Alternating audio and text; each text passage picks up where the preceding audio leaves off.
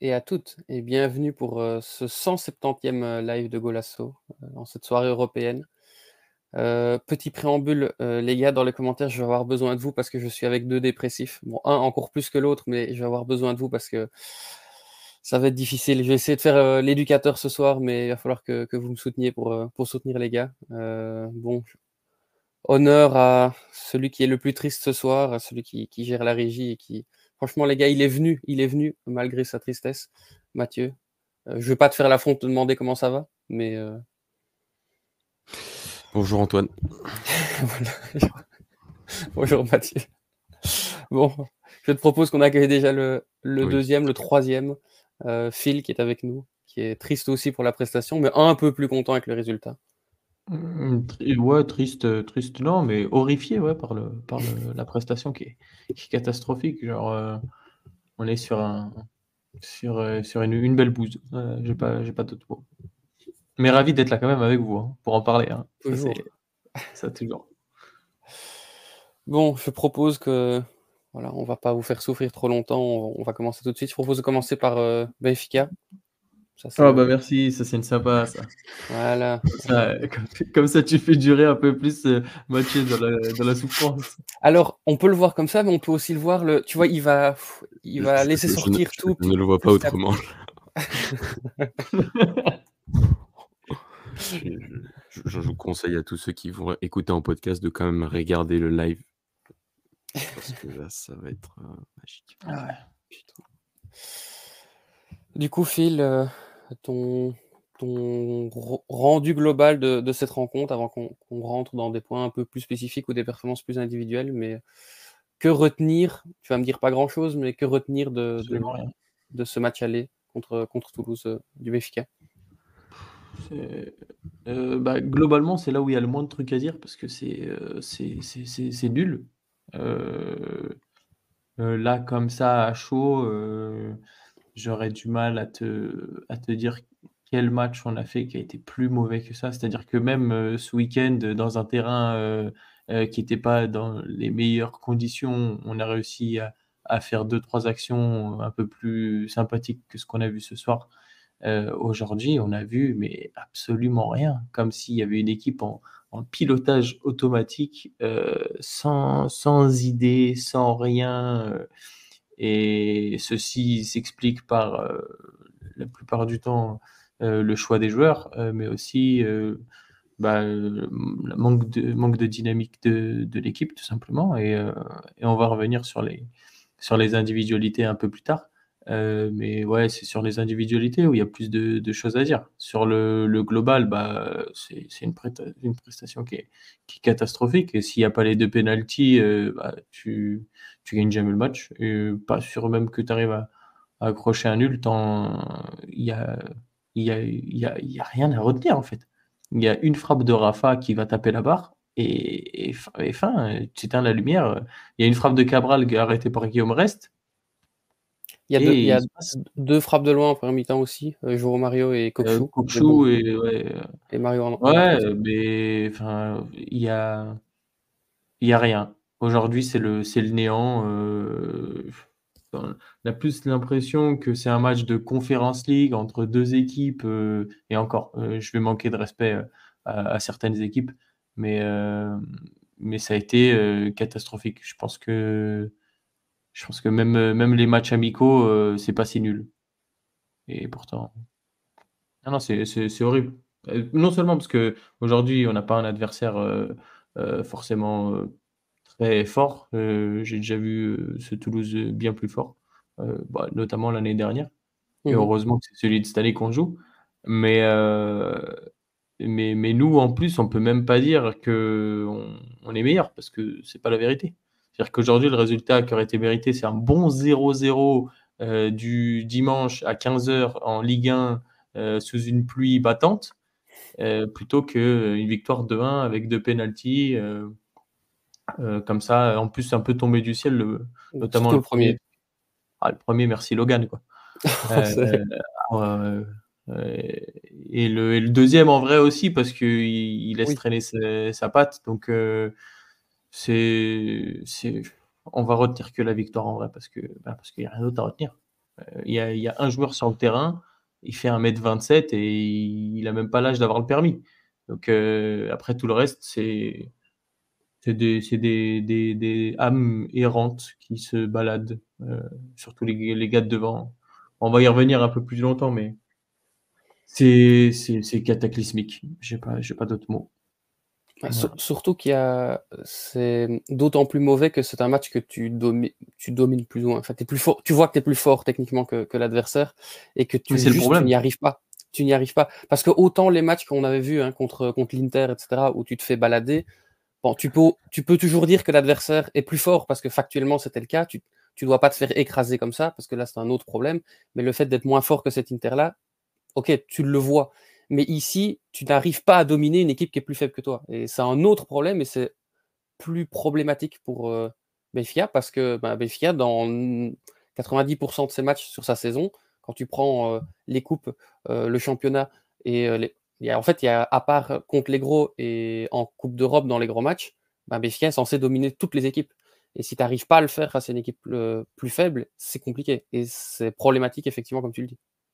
Mais c'est même, je dirais, sans vouloir manquer de respect à Toulouse, parce que j'aime beaucoup le club d'ailleurs, euh, c'est une équipe qui est bien plus faible. À mon sens, intrinsèquement, euh, Salzbourg euh, était peut-être un petit peu plus mmh faible que toi, que ce soit sur le papier ou, ou même si, si les, les circonstances étaient normales, euh, je pense que il, aurait fallu qu'on finisse devant, devant Salzbourg qu'il arrive. Euh, L'Inter et la Sociedad étaient trop forts pour nous. Et, euh, et même comme ça, on a été meilleur, même sur le match catastrophique de l'aller contre Salzbourg, mmh que, à, 10 qu'aujourd'hui. Tu me diras, tous les matchs où João Mario est titularisé à gauche, on joue à 10. Euh, mais mais aujourd'hui, euh, tous ceux de devant, euh, c'était, ça a été catastrophique et, et on n'a on a rien montré. En fait, j'ai l'impression qu'on rentre avec beaucoup de suffisance en, en, disant bon, aujourd'hui c'est un match tranquille, mmh. match, match d'entraînement, et tu le vois au début du match, on marche, on marche, ça se fait des passes, ça joue comme au City, ça envoie des louches, mais, mais en mode comme si on avait pris le truc, on se dit bon, on va se gérer tranquillement, euh, c'est les 16e, après ça commence à devenir sérieux, tout ça. Euh. mais si tu si pas sérieux dès le début, euh, face à une équipe qui en plus a bataillé et, en vrai, elle a rien à perdre parce que sa saison, c'est de se battre pour rester en Ligue 1. Là, ils sont venus en mode c'est du bonus. Donc autant venir kiffer. ils viennent dans un stade qui, qui, est normalement un stade de Ligue des Champions, donc ils n'ont pas l'habitude de côtoyer. Donc euh, il y a beaucoup de supporters euh, de, leur équipe qui, sont, qui ont fait le déplacement en plus. Il y a plus de 3000. Euh, donc pour eux, c'est une soirée de gala. Et nous, au lieu de les tuer complètement et leur dire écoutez, ici, c'est le vrai niveau, tout ça, non, bon, nous, on est là, tac, passe, on est mignon, on se regarde jouer, on a un miroir, c'est beau. au final, tu, tu gagnes 2-1, mais, mais c'est honteux ce qu'on propose ce soir. C'est horrible. J'ai honte carrément. Oui, mais euh, comme tu l'as dit, tu as parlé tantôt des, deux pénalties. Euh, il y a eu, en fait, à part des frappes de loin et l'équerre de, de, Rafa, qui intervient sur une perte de balles toulousaine, euh, justement sur une reconversion de Toulouse, ben, en fait, as pas tu marques pas. Effectivement, comme tu le dis, s'il n'y a pas les pénalties, tu ne marques pas. Il n'y a, pas, il y a aucun moment où euh, autant la saison dernière, on pouvait sentir, sauf en, fin de saison, avant, avant, que ça se reprenne, mais l'équipe était tellement forte que même si ça ne jouait pas bien, tu savais que ça allait marquer à un moment donné. Tu sentais qu'il y avait ce, côté de, puissance euh, euh, la saison dernière. Mais ici, le match, s'il n'y a pas les pénalties, je pense qu'on peut jouer 180 minutes. Benfica marque pas. Ils vont peut-être se créer quelques occasions en plus, quand même, sur des frappes de loin ou quoi, mais vraiment, il n'était pas dangereux et on ne sentait même pas euh, Toulouse euh, stressé. Pas du tout. À aucun moment on a senti euh, Toulouse qui se disait là on va le prendre, là ça devient stressé, il faut qu'on pas aucune panique, rien du tout. Comme tu le dis, les deux penalties, le premier alors là c'est ah, Père Noël en Père Noël en retard. Je, pense que Logan Costa en vrai il est bénéfiquiste, je pense. Et il s'est dit bon ça se verra pas trop.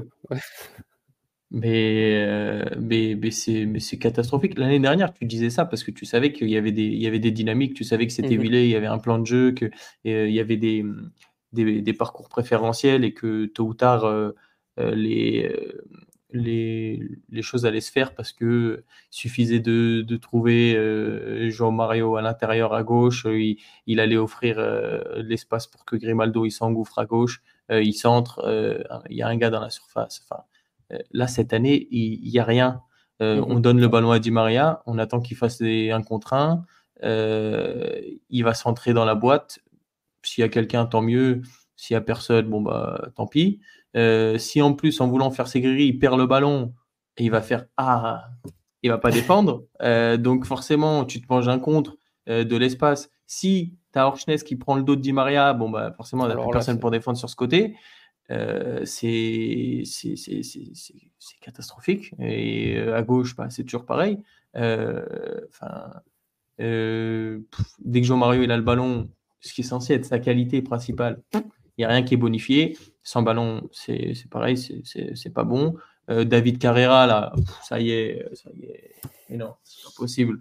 Non, mais euh, j'ai envie de lui dire au brigades de la famille, mais il faut, faut, retourner, faut retourner en Espagne. Là. Euh, réussi à, dit... donner le sourire à Mathieu. David Carrera. non, mais c'est horrible. Oh, merci Philippe. Genre, Morato, il prend pas la profondeur, mais lui, mais, gros, à un moment, il fait un contrôle, il fait le mouvement pour aller à l'intérieur, mais comme, euh, comme il, pèse mon poids, et bah, premier défi physique, euh, bam, euh, et en plus pour un gars qui n'est pas beaucoup plus fort que lui. Hein. et il gagne pas un duel. Mais en même temps, hein, je ne sais pas, franchement, je sais pas où ils sont partis le chercher. Est-ce qu'il n'avait pas dit que le plus beau truc qu'il avait apporté, c'est son pied gauche en plus? Ah, je pense que c'est sa coupe de cheveux, son, plus beau truc. Franchement, euh, c'est joli, il y a une petite barrette, il y a un effet Nungom, ça, ça me fait revenir quelques années en arrière. Euh, mais euh, oh, c'est tout, tout, ce que je vois. Hein. c'est tout ce que je vois.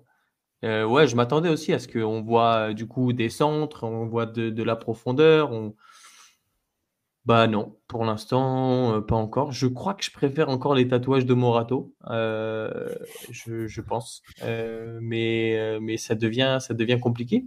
Ça devient compliqué et, en fait, ils sont quasiment, bah, quasiment tous nuls, à l'exception de, trois garçons. c'est catastrophique. Ouais, Rafa, compliqué encore euh, dans un match comme ça où tu n'as pas d'espace. Mais euh, c'est même à part la barre, franchement, tu le vois pas du match. Non, non. Parce qu'il est, il est, devenu quand il n'a pas d'espace à attaquer. Et vu que Toulouse défendait, ouais, il sait rien faire. Le, le, genre de truc où la balle, elle arrive, euh, toi, tu es, es, trois quarts au but, la balle, elle arrive, et tu fais des passes en, en magère. ah là là, si on n'était pas en live, j'aurais, j'aurais deux, trois mots euh, sympas à, sortir. À un moment, il y a une touche, un ballon comme ça. Jean-Mario, il fait pareil. Il fait des passes comme ça. Déjà fait une passe euh, du plat du pied, euh, normal. Genre comme en U6, qui n'est pas une catégorie, je crois, en plus. fais des passes normales, arrête d'inventer des vies. Le pire, c'est que quand tu regardes le banc, il y a plus de talent sur le banc que sur la pelouse. Et c'est ça qui fait flipper. Euh, on a fait venir euh, de, manière express un gars d'Argentine pour qu'il bah, ne joue pas une minute. Euh, Govey, tu le fais pas rentrer? Euh, Neres, Neres il est rentré à 57e, je crois. Leonardo Cabral, il, ouais, il rentre à 5 minutes de la fin. Et en plus, tout seul en pointe, et vas-y que je te mets des centres alors qu'il fait 1m54. Je, ça, devient, ça devient difficile. Et Di Maria, il a, il a 54 ans, euh, bientôt en EHPAD, mais il joue, il joue 90 minutes. Alors, euh, oui, mais il a mis les deux pénalties. Hein. c'est grâce à que Ouais, et, euh, et, pareil, contre Guimarães, il t'envoie, il t'envoie deux passes décisives. Bah oui, mais, euh, mais le problème, c'est que ce qui va le compenser par sa qualité individuelle balle au pied, euh, et bah, il peut pas l'apporter dans l'équilibre euh, de l'équipe et ça va poser problème euh, tôt ou tard. En fait, le problème, c'est qu'aujourd'hui, au vu des résultats, on ne peut pas être alarmiste visiblement mmh parce que, bah, écoute, on est encore premier ex avec un match en moins, on est encore en, Coupe du Portugal et, et encore en Europa League. donc, bon niveau comptable, c'est pas trop mal, mais on a des yeux, on voit tous. Enfin, il y a un écart entre le football qui est proposé par Sporting euh, et par Benfica en ce, enfin, depuis le début de la saison, tu me diras. et même aujourd'hui, le FC Porto joue beaucoup mieux que. J'enlève le match de Talo, mais le FC Porto joue beaucoup mieux depuis qu'il y a plus Taremi sans que, que Benfica. Benfica aujourd'hui, c'est catastrophique. Et, et on, les résultats cachent, cachent tout ça. Mais on sait très bien que tôt ou tard, eh, on, va le voir et on commence à le voir de plus en plus. Parce que quand ça va commencer à, affecter les, résultats, bon bah forcément, euh, ça se voit, ça se voit un peu plus. Mais, euh, mais ça fait un moment que c'est catastrophique. À partir du moment où le trio de derrière euh, sont nuls, bah, toute l'équipe est nulle. Et c'est pour ça que Cabral ne marquait pas non plus. Parce que si tu n'as pas de ballon, tu peux faire de miracle. Donc, donc non, bah écoute, on est mauvais. Est-ce que euh, actuellement on est les plus mauvais? Non. Je ne sais pas. Ça, c'est pas je ne pense pas. Euh, parce que en ce moment, je pense qu'il y a une équipe qui essaye de nous battre à ce jeu. Donc même ça, on n'arrive même pas à être les plus nuls. Euh, donc c'est vraiment, c'est vraiment compliqué. il y a, dans les commentaires, Carlos, on, on termine encore un peu sur le match de Benfica et euh, on fera une belle partie euh, sur, euh, sur Braga. On rester jusqu'à la fin, Carlos. du coup, Phil, on a parlé un peu de. Tu dit qu'on on allait pouvoir parler de, prestations individuelles. Qu'est-ce que tu as à dire? On a déjà un peu parlé de, du cas d'Imaria. Bon, ben, on peut déjà dire chapeau à Neves. Jao Neves, c'est le seul, qui. Au moins, bah, il se donne. Même, même franchement, tu oui, je veux, je veux retenir que lui et Orchness parce que bah, le, euh, pauvre, il est baladé euh, droite, gauche, milieu, ailier, enfin partout. Gardien. Euh, au gardien, pas loin. Bon, heureusement, j'en ai un et bon cette année. Donc, je veux bien avoir gardien chez moi, si tu veux. J'ai cru comprendre que c'était difficile un peu là pour, pour Mathieu. Ah, je, comprends ce que vous vivez, putain, c'est horrible. à ce point-là? Parce que bah, fait attention. 9, 9, hein. buts pris sur les 10 derniers tirs. Si c'est pas du Lacodimo, ça. Ah ouais. Ça, ah, c'est la stade Vlacodimosienne, ça. Ah ouais, c'est Vlacodibesque, ça. Ah, ah ouais. je suis désolé. Là, c'est pas juste un peu moyen, c'est Vlacodimos. Voilà, c'est chaud. Désolé. Ah ouais, bah bah bah Mais euh... non, c'est les, deux, les deux seuls que j'ai envie de ressortir. Et puis, enfin, oui, jouer en c'est le seul. Euh, c'est-à-dire qu'on est, on est catastrophique, mais il y a 15 joueurs sur le terrain. Quoi. Après, tout le reste, c'est dur. C'est très, très dur. Donc, euh, bon, aujourd'hui, Troubine, euh, bah, il, a, il a quasiment rien à faire. Sur le seul but qu'il prend, il peut rien faire. Euh, le but qu'on prend, c'est c'est une blague. C'est-à-dire que il y a un ballon, il y a un troisième ballon en plus, une longue chandelle, tout le monde s'arrête, tout le monde est ah, apathique. c'est lunaire.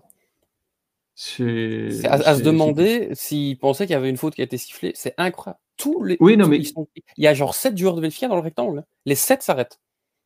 C'est comme si genre euh, tu joues un match de, district et qu'il y a un mec qui a un sifflet dans les tribunes. Oui, c'est ça. tout le monde qui, qui, s'arrête et on ne sait pas pourquoi.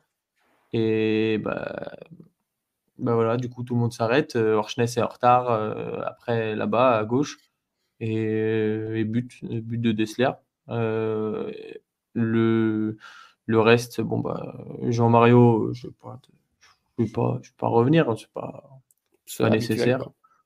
Euh, Rafa était forcément, euh, quand tu es muselé, et il a, il a absolument rien apporté. Euh, Di Maria, bah, il, il, va t'apporter quand le ballon il est sur les pieds, mais à part ça, il, il défend pas et, et il joue jusqu'à jusqu'à ne plus pouvoir. Euh, euh, Cabral, j'ai pas complètement, j'ai pas complètement détesté son match.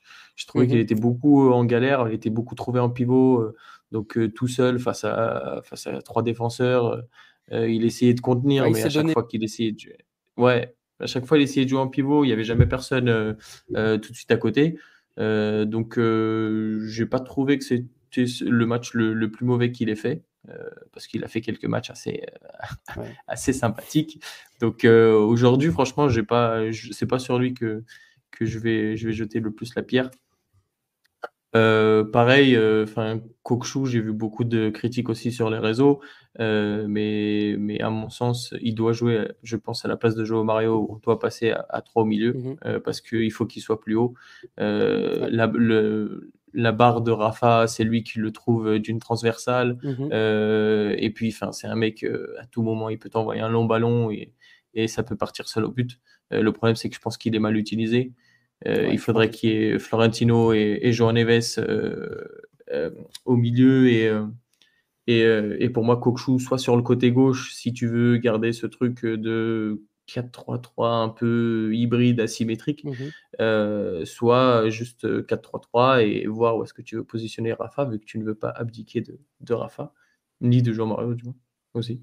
Donc, après, c'est une question de faire des choix aussi, et visiblement, euh, il ne les fait pas. Donc euh, voilà, moi pour moi, Cabral et, et n'ont pas été les, les, plus mauvais.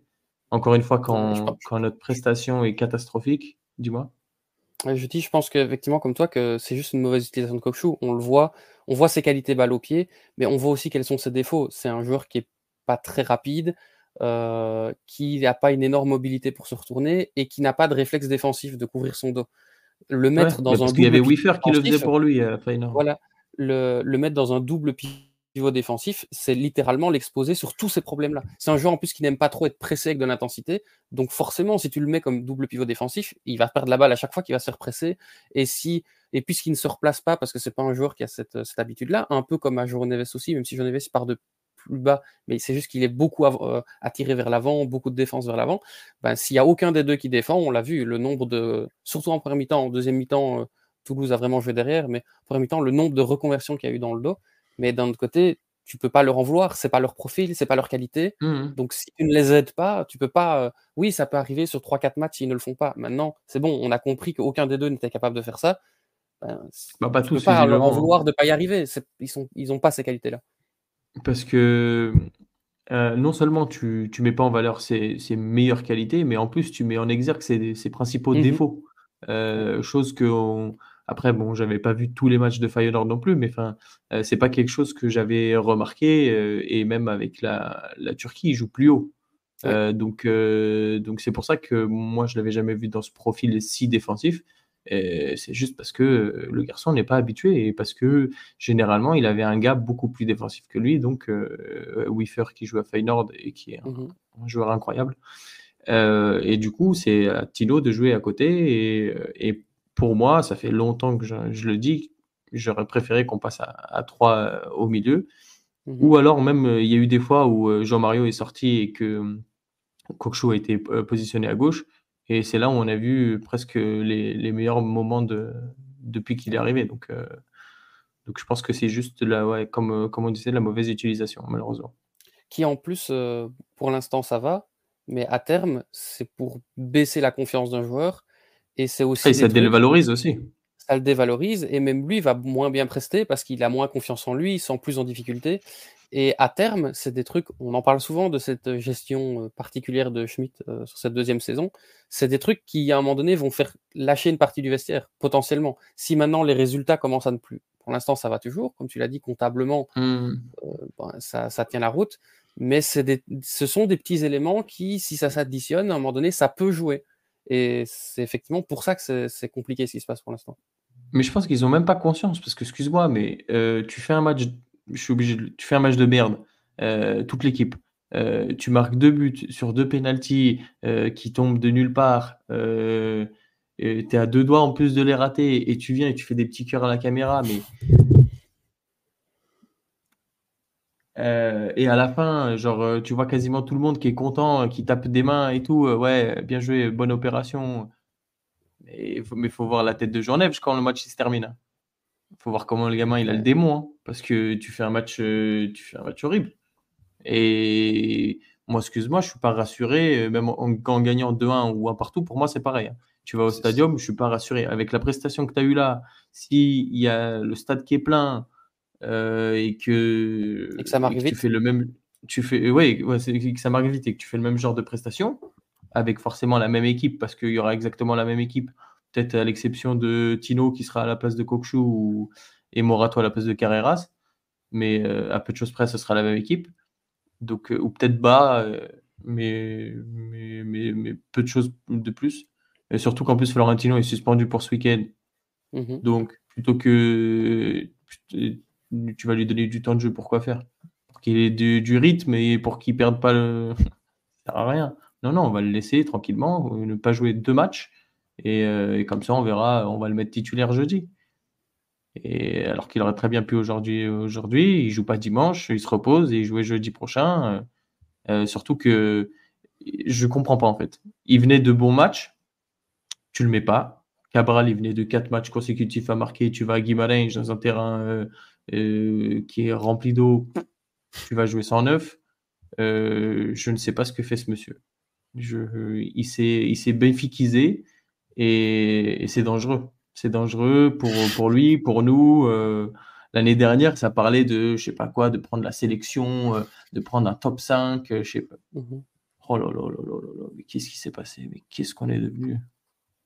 J'ai l'impression que j'ai un, un Roger, Roger Vittori. C'est, ça, fait, ça fait froid dans le dos.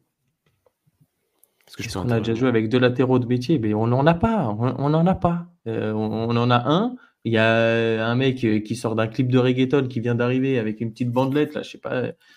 Et c'est, on, en a deux sur, euh, sur quatre. c'est, Vas-y, vas Mathieu, je t'en prie. Non, non, non, je. En fait, moi, je n'ai pas vu le match, hein, bien sûr, parce que c'était en même temps que. Bah, après, moi, j'ai pas, vu un match de foot. Moi, j'ai pas vu un match de foot. Moi, j'ai vu.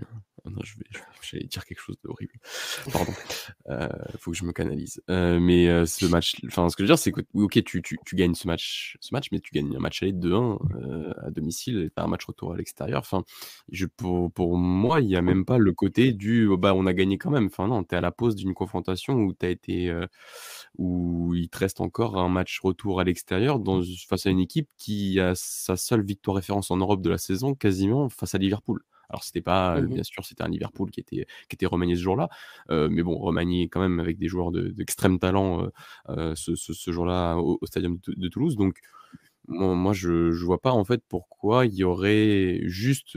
tu peux avoir sur certains matchs de championnat, tu peux te dire bon, ça arrive, on a fait un mauvais match, mais on a gagné, passons à autre chose, on oublie et essayons de garder la confiance qu'on a de la victoire à demi potentiellement le championnat pour partir sur autre chose. Mais là, c'est sur un match double confrontation direct, tu sors de match moyen, tu sors d'un match moyen au championnat, tu sors de chez toi, et là tu sors d'un match moyen chez toi au match aller, sans démontrer que tu es véritablement supérieur à une équipe qui joue le maintien en Ligue 1 cette année.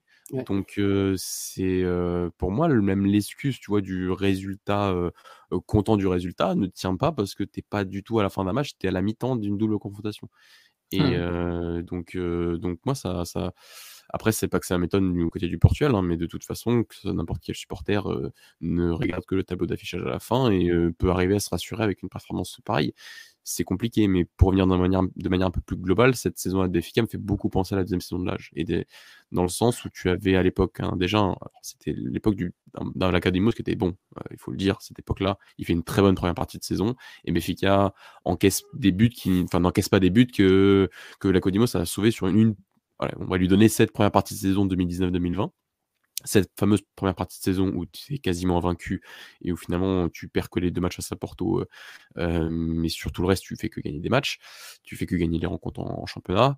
Euh, c'est vrai qu'en Ligue des Champions, ça avait été un peu plus compliqué et tu es reversé finalement comme cette année. en Coupe du Portugal, tu es encore en Coupe du Portugal, mais tu te fais éliminer en Coupe de Ligue assez tôt aussi à cette époque-là. Donc c'est pas pour dire que c'est la copie conforme de la saison parce que cinq ans sont passés et ce que je veux dire c'est qu'il y a des ce que, je veux démontrer c'est que à cette époque-là on n'arrivait pas à dire, on avait du mal à dire que Béfica était une équipe qui superformait, qui superformait beaucoup, qui avait des résultats qui n'étaient pas forcément à la hauteur. Je me souviens d'un match à Tondel où tu gagnes 1-0 sur un coup de pied arrêté. Vlaco Dimos fait deux arrêts extraordinaires ce jour-là. Et c'était ce, genre de, match-là s'était répété face aux entre guillemets plus petits que toi euh, sur la saison. Euh, et, et, globalement, cette année, c'est un, peu, un peu la même chose c'est vrai qu'à un moment, tu étais au coude à coude avec le Sporting, un point d'écart, que tu as battu le Sporting chez toi, que tu as battu Porto chez toi, que tu as battu Braga à l'extérieur, que tu as battu. c'est des leurs, euh, tout ça. Et c'est bah, le problème, c'est que tu as bien raison, Philippe, parce que on a des yeux, comme tu l'as dit, et ces matchs-là sont loin d'être maîtrisés. Alors c'est vrai que. en plus, c'est ça. C'est des matchs, c'est des matchs où tu ne mérites pas de gagner mmh, concrètement. Ah oui. Et donc mmh tu peux au Portugal arriver à ce que j'entends beaucoup au Portugal, enfin certains supporters. Vous vous rendez compte on est quand même on est deuxième avec ce football-là. Non, tu es deuxième avec ce es deuxième parce que tu as des joueurs qui sont largement supérieurs. C'est pas un peu supérieur, c'est largement supérieur mmh et qui peuvent faire la différence et qui peuvent faire en sorte de marquer un but ou deux buts et un but ou deux buts parfois au Portugal, même pareil, il n'y a pas de parfois, c'est souvent, ça fait la différence et ça te permet de gagner les matchs. Et c'est pour ça que si tu as un peu de réussite et c'est sur une période de super-performance, bah, tu es collé à un Sporting qui est largement supérieur à toi collectivement. Largement supérieur à toi collectivement. Et il y a que peut-être que un ou deux points d'écart. Aujourd'hui, on verra avec le match en retard face aux Famalicans, mais tu peux être quoi? À 3, 3 points, 3 points d'écart? C'est même pas, c'est même pas le, reflet de la saison de ces deux clubs. Le Sporting est largement supérieur à tout le monde, est largement supérieur collectivement, est largement mmh. supérieur sur le coup de pied notamment. Euh, donc euh, largement supérieur en termes de confiance, en termes de, en termes de, en termes de mental. Et, euh, et on en reviendra peut-être par rapport à leur à leur saison européenne. Mais ce que je veux dire, c'est qu'il y y a, une vraie. Les résultats vous donnent l'impression que ces deux clubs sont au coude à coude. Et en réalité, ils sont sur des dynamiques qui sont bien différentes. Tout un club qui est vraiment en confiance et qui va faire son petit bonhomme de chemin, qui va perdre très peu de points jusqu'à la fin de la saison, est un autre club qui qui est Béfica et qui a beaucoup, beaucoup de difficultés dans le jeu, qui arrive à s'en sortir et à tirer sur la corde et à gratter des points. Mais sur, euh, avec ce niveau de jeu-là, sur une saison entière, malgré la qualité de tes joueurs, je pense que tu vas perdre trop trop de points, c'est-à-dire 2, 3, encore 4 points par rapport au Sporting. Et dès que tu auras une marge de 7, 7, 7 points, c'est pas énorme, c'est pas énorme, au Portugal, c'est énorme. Et euh, enfin, c'est pas énorme dans un autre championnat, mais au Portugal, c'est conséquent, c'est suffisant pour aller chercher le titre. Donc, euh, et ça, le truc, c'est un gros problème au Portugal de ne pas comprendre que au, souvent pour les grands, les résultats sont un, sont leurre et qu'il faut analyser ça selon le, prisme de la performance, le prisme des occasions créées des occasions concédées et sur le prisme aussi de la qualité de ton gardien. Et cette année, il fait une différence abyssale par rapport à l'année dernière. L'année dernière, tu fais une saison incroyable avec la Codimos. Cette année, tu fais une saison quasiment coup à coup du premier avec Troubin. Vous voyez l'erreur. L'erreur, c'est parce que tu as un gardien qui est exceptionnel cette année. Euh, et entre, entre, autres choses. Donc, ils te font gagner des points dans ta surface et tu es très efficace dans, dans, la surface adverse. Et ça, il faut, faut commencer à qu'ils se mettent. Parce qu'en fait, j'embraye par rapport à ce que je vois sur, sur Braga, hein, même si c'est pas le même cas. Mmh mais ce que je veux dire, c'est que les résultats dans ce pays, euh, un, mais pas 7-8 résultats, c'est 2-3 résultats change complètement, mais vraiment complètement la perspective que tu as d'une saison ou d'une ou d'une dynamique d'une équipe et c'est très néfaste ensuite parce que c'est des supporters qui réagissent beaucoup, qui réagissent sur les réseaux sociaux, qui réagissent dans les stades, qui réagissent mal dans les stades, qui réagissent mal sur les réseaux sociaux et qui font ensuite très mal et qui, ensuite jouent aussi sur les performances de leur équipe. Et, tu, parles de ce leurre des, des, résultats. Il y a aussi un autre truc à prendre en compte, en plus de tout ce que tu as euh, déjà cité, c'est que quand tu es un grand club au Portugal, il y a aussi dans la balance qu'il faut prendre, c'est que tu as souvent un arbitrage favorable. Ce qui n'est pas le cas de, des trois quarts des autres équipes. Ah bah et parfois, tu t'en mmh. sors sur des matchs où tu vas gagner 0-1 parce qu'il y a un truc un peu bizarre. Alors, soit tu as eu un avantage euh, pour toi marqué, soit pour ne pas encaisser, euh, soit. alors, c'est pas. Et il n'y a pas de truc de plus Benfica que pour les ah trois grands. C'est les, trois, c'est les trois. C'est les petits qui sont les plus. Les, gens ne s'en rendent pas compte. Les plus C'est des, trucs, c'est des petites fautes, c'est des, c'est mmh des, des, des pénalties où pour certains tu sifflerais, pour d'autres tu sifflerais pas parce que tu n'as pas exactement la même, interprétation. C'est comme ça. On est arrivé à un point où c'est comme ça et où si quelqu'un veut battre ce système-là ou en tout cas ce, ce, paradigme-là, il faut être beaucoup plus fort que ça. Il faut être très fort mmh footballistiquement. Euh, ce que ne l'est pas mon club actuellement, loin de là. Donc, euh, donc c'est pour ça qu'on ne va pas le, on va pas jouer sur ça. Mais tu as tout à fait raison, Antoine, de, de, de, dire ça. C'est pas une question de de d'un tel ou d'un tel, c'est vraiment une question que oui, en championnat, bon bah, euh, l'arbitre est conditionné différemment quand il arbitre certaines équipes. ça, mmh quelqu'un qui arrive à me dire le contraire et qui me dit je regarde le championnat portugais depuis 10, 15, 20 ans, me dit le contraire, me dit non, tout va bien. Bah, il installé depuis. C'est installé depuis, depuis des années, mmh malheureusement. Et les, les, petits sont les plus, les plus lésés et nous, on est les plus favorisés. Et ça sert à rien de dire ah oui, parce que c'est très drôle à chaque fois euh, que, par exemple, nous, on joue, euh, tu as toujours des comptes de Porto, de Sporting qui disent ah ouais, machin, puis ça fait des montages et tout. Puis après, le mmh. match d'après, euh, c'est eux qui sont avantagés. Et du coup, nous, on arrive en disant ah ouais, mais pourtant, hier, vous avez dit ça. Mais ça sert à rien, c'est les trois pareils. C'est les trois pareils. Et peu importe si, si tu as été favorisé là, moi je sais que je vais te favoriser là. Et parce que ça fonctionne comme ça, ça. déplace le problème de l'arbitrage. Parce que ça déplace le problème du ah oui, mais en fait, ça avantage Porto ou ça avantage Benfica, mais c'est lequel des trois qui est le plus avantagé? Alors que le problème, il n'est pas là. C'est que l'arbitrage est on fait des classements. Pour le trois quarts, oui, mais pour le trois quarts des équipes, il est mauvais. Le journal, les, journaux Record et Ojog font des classements de si jamais il n'y avait pas eu des erreurs, euh, où est-ce qu'on en serait au classement? Mais qu'est-ce qu'on s'en fout? Il faut juste. Euh, le, vrai problème. Non, mais surtout, oui, en plus. Euh, parce que même si tu as un péno, il faut le mettre. OK? Mmh Donc, même si c'est le cas, les trois sont, sont avantagés et, parfois ils peuvent être lésés ou quoi. Et, et peu importe dans quel sens c'est, il faut juste mettre le, un point sur le fait que nos arbitres sont incompétents, euh, ils ont des outils mais qu'ils ne savent pas les utiliser. Et il faut juste. Euh, c'est le vrai problème qu'on a. Non seulement il y, a, il y, a, un énorme problème, mais qui est sociétal euh, au niveau des mentalités et que le clubisme prend. Enfin, depuis des années, hein, c'est pas qu'il prend maintenant, mais mmh il a une place très importante au Portugal. Et du coup, c'est dangereux, même pour la société. Et ça, on en est bien conscient, nous. Et on sait que c'est un, un, gros problème. Mais c'est un problème euh, qui est plus compliqué à changer parce qu'il faudrait changer mmh les mentalités et que le problème c'est que le, au Portugal c'est installé comme ça depuis des années, euh, même en dehors du foot. Donc ça sera un problème beaucoup trop compliqué à résoudre tout de suite. Euh, mais si déjà on pouvait avoir des arbitres mieux formés, mieux, mieux, enfin plus compétents, à quoi ça sert d'avoir un protocole arbitre France-Portugal et au final c'est quand la dernière fois qu'on a eu un arbitre français euh, en championnat bah, Je crois que ça devait être sur un petit match, donc on n'a même pas su. Mais c'est que c'est en plus c'est inutile. Mais des arbitres étrangers sur des sur des grosses affiches. Non, mais tu l'as dit, hein, de toute façon, parce que les compiles euh, sur l'arbitrage, elles se font sur le hockey sur patin au Portugal. Donc c'est vous dire, hein, c'est pas une question de foot, sur le futsal, sur, euh, le, sur, le futsal, sur, sur le volleyball. Tout ce qui inclut les, les, les, trois gros, de toute façon c'est une question de, clubisme, mais si mmh. ça, reste. Enfin, en fait, je pense qu'on le dit pas assez souvent parce qu'en fait, c'est tellement ancré, on en parle assez régulièrement. Bon, après, c'était pas forcément le thème de la soirée, mais oui, c'est quelque chose qui est, qui est très problématique, enfin, très problématique, qui est ancré et qui, et qui, qui pose d'énormes problèmes au, Portugal. Et en réalité, pas pour que les grands. Hein. Les grands mmh ont une place médiatique qui est plus grande, on va embrayer, hein, mais pour moi, je suis désolé, le clubisme est présent partout au Portugal. La nature de la, de, la nature du supporterisme, la nature de l'amour que certains portent pour leur club peut être différente. Je pense notamment à Guimarães ou à Braga qui ont peut-être, pour la plupart, je dis pas que les autres c'est pas le cas, mais je pense que pour la plupart ont un amour pour leur club qui d'un niveau, en, enfin la nature, notamment liée à l'ancrage territorial, est différent. Mais globalement, c'est des supporters portugais au Portugal c'est des supporters portugais au qui ne supportent tous finalement de la même façon leur club et qui le mmh. supportent généralement très mal puisqu'ils n'ont entre guillemets que le résultat ou grande partie, la majorité ont le résultat en tête, ont le résultat comme, enfin en tête, ont le résultat comme unique prisme de réflexion et d'analyse, et ce qui fait qu'ensuite ils réagissent uniquement par rapport à ça. Et, et ça, ce n'est pas que pour les grands, c'est pas les grands parce qu'ils ont plus, ils ont la grande majorité, voire quasi luxe, bon, peut-être pas l'exclusivité, mais la grande majorité des supporters en Portugal. Mais pour tout le reste, pour tous les autres clubs, c'est aussi un peu la même chose. Hein. Dans ce prisme de l'analyse via, le résultat quasiment unique.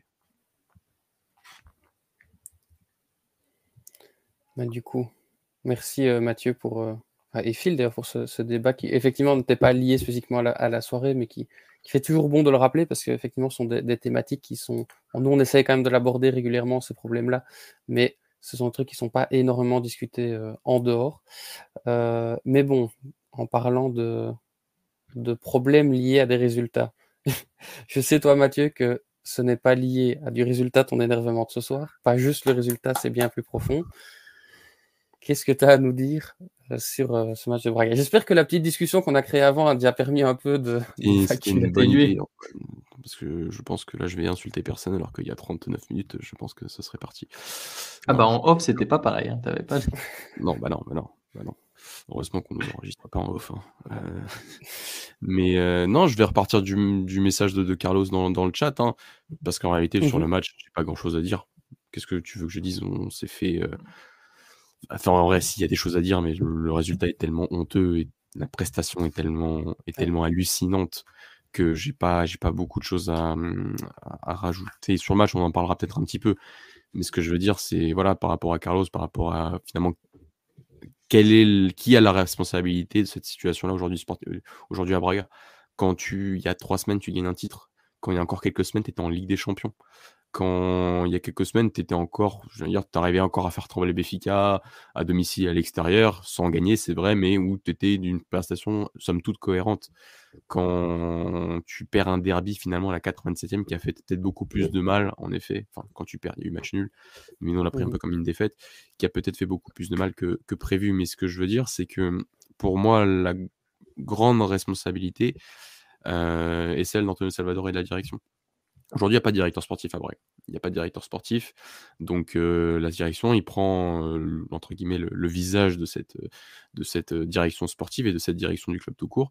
Aujourd'hui, sur le mercato d'hiver, et j'allais dire même au-delà du mercato d'hiver, le Sporting Club de Braga a perdu son milieu de terrain titulaire de la saison dernière qui l'a amené à faire un podium en Ligue des Champions, le quatrième de son histoire, la meilleure saison de son histoire en championnat, en termes comptables.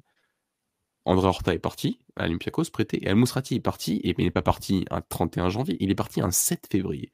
Quel message tu envoies au, club, à tes joueurs, à ta direction, enfin à tes supporters, à ton entraîneur quand tu vires l'un des plus grands joueurs de ton histoire un 7 février? Comment vous l'aurez pris les garçons? Moi je moi comment tu moi, je suis supporter, je me dis bah c'est on est fini. un manque d'ambition un manque, mais pas d'ambition, bien sûr, mais un manque de, t'as pas, pas un joueur comme Chiquinho pour le remplacer, quoi. Bah, bien parce que moi, j'ai eu la chance l'année dernière de, perdre, de perdre un, joueur stratosphérique, ce qui c'était le cas chez nous, et je l'ai remplacé par un, par un Chiquinho. Ah bah, mon gars, euh, derrière, je finis champion. Hein. Donc c'est, on n'a pas tous cette chance. Je suis d'accord. Donc voilà, ce que, ce que je veux dire, c'est qu'aujourd'hui, tu as eu, tu, tu, as donc tu as ça. Donc pour moi, tu as un mercato d'hiver qui a été qui extrêmement mal géré. Mais en fait, mmh c'est-à-dire que pour moi, déjà le mercato d'été, il y a eu des failles. On les a vus, on les a répétées. Le niveau défensif de l'équipe était, était insuffisant. On a vu qu'en défense centrale, on avait des problèmes. Je, pas que je, je vais pas, je vais pas commencer à jeter la pierre. Je vais pas commencer à, comment dire, à, à vouloir virer tout le monde ou à commencer à demander la démission de tout le monde. Faire des erreurs, ça arrive ou en tout cas croire que José Fonte et Paul Oliveira en central droit, ça allait suffire. Euh, ça arrive. Ok, moi j'ai du mal à comprendre. Une idée de merde quand même. Hein. J'ai du mal à comprendre comment tu as fait pour y croire. De nouveau, mais globalement, ça arrive. C'était pour moi finalement presque l'unique erreur. Ensuite, tu vois au cours de la saison que euh, tu as toujours ce problème, enfin, sur la première partie de saison, que on l'avait un peu évoqué il y a deux semaines, Antoine, sur le dernier live, que tu as peut-être joué un peu ta qualif en Europe, enfin en Ligue des Champions parce que tu as peut-être manqué de solidité défensive et que tu as pris des buts à tous les matchs et que tu as pris des. Tu été toujours hum, derrière le score à la mi-temps de chacun, chacun de tes matchs. Donc pour moi, tu, tu, tu avais déjà ce. Tu avais, tu avais identifié ce problème et on avait dit le central, il doit arriver le 1er janvier et il n'est pas arrivé au 31 janvier. Et ça, c'est anormal. Et donc, comment, quand tu fais une erreur, je veux bien pardonner. Quand tu fais deux erreurs et que tu mets une surcouche de Nutella en virant Al-Mousrati et André Horta, Qu'est-ce que tu veux que je dise que c'est la faute d'Arthur Georges uniquement? Est-ce qu'il a une responsabilité? Oui, son pressing face, à, face, à, face, au, face au Sporting la semaine dernière, c'est, je, suis incompréhensible. Incompréhensible de penser que tu allais conditionner l'organisation offensive du Sporting comme ça, en limite en faisant un, un, 6-2-2 et en allant chercher Adan euh, parfois très haut pour avoir un 2 contre 4 devant qui est avec Ignacio et, et Quaresma qui sont les centraux les plus progressifs balle au pied, qui dès qu'ils avaient le ballon, ils gagnaient 50 mètres. C'est du délire de, pour moi. Désolé d'employer ces mots, mais euh, parce que je suis pas coach et, vraiment je je veux pas donner je donner leçon à personne. Mais pour moi, ok, le plan était catastrophique. Et le plan, en plus, tu peux le changer en cours du match quand tu te rends compte qu'il est catastrophique. Et bon, tu t'es un peu ajusté en deuxième mi-temps, mais globalement, euh, et que c'est vrai que si Diallo ou Borja mettent ces, occasions, peut-être que le match pas différent, mais en tout cas, tu prends peut-être pas le raclé que tu as pris à la balade la semaine dernière.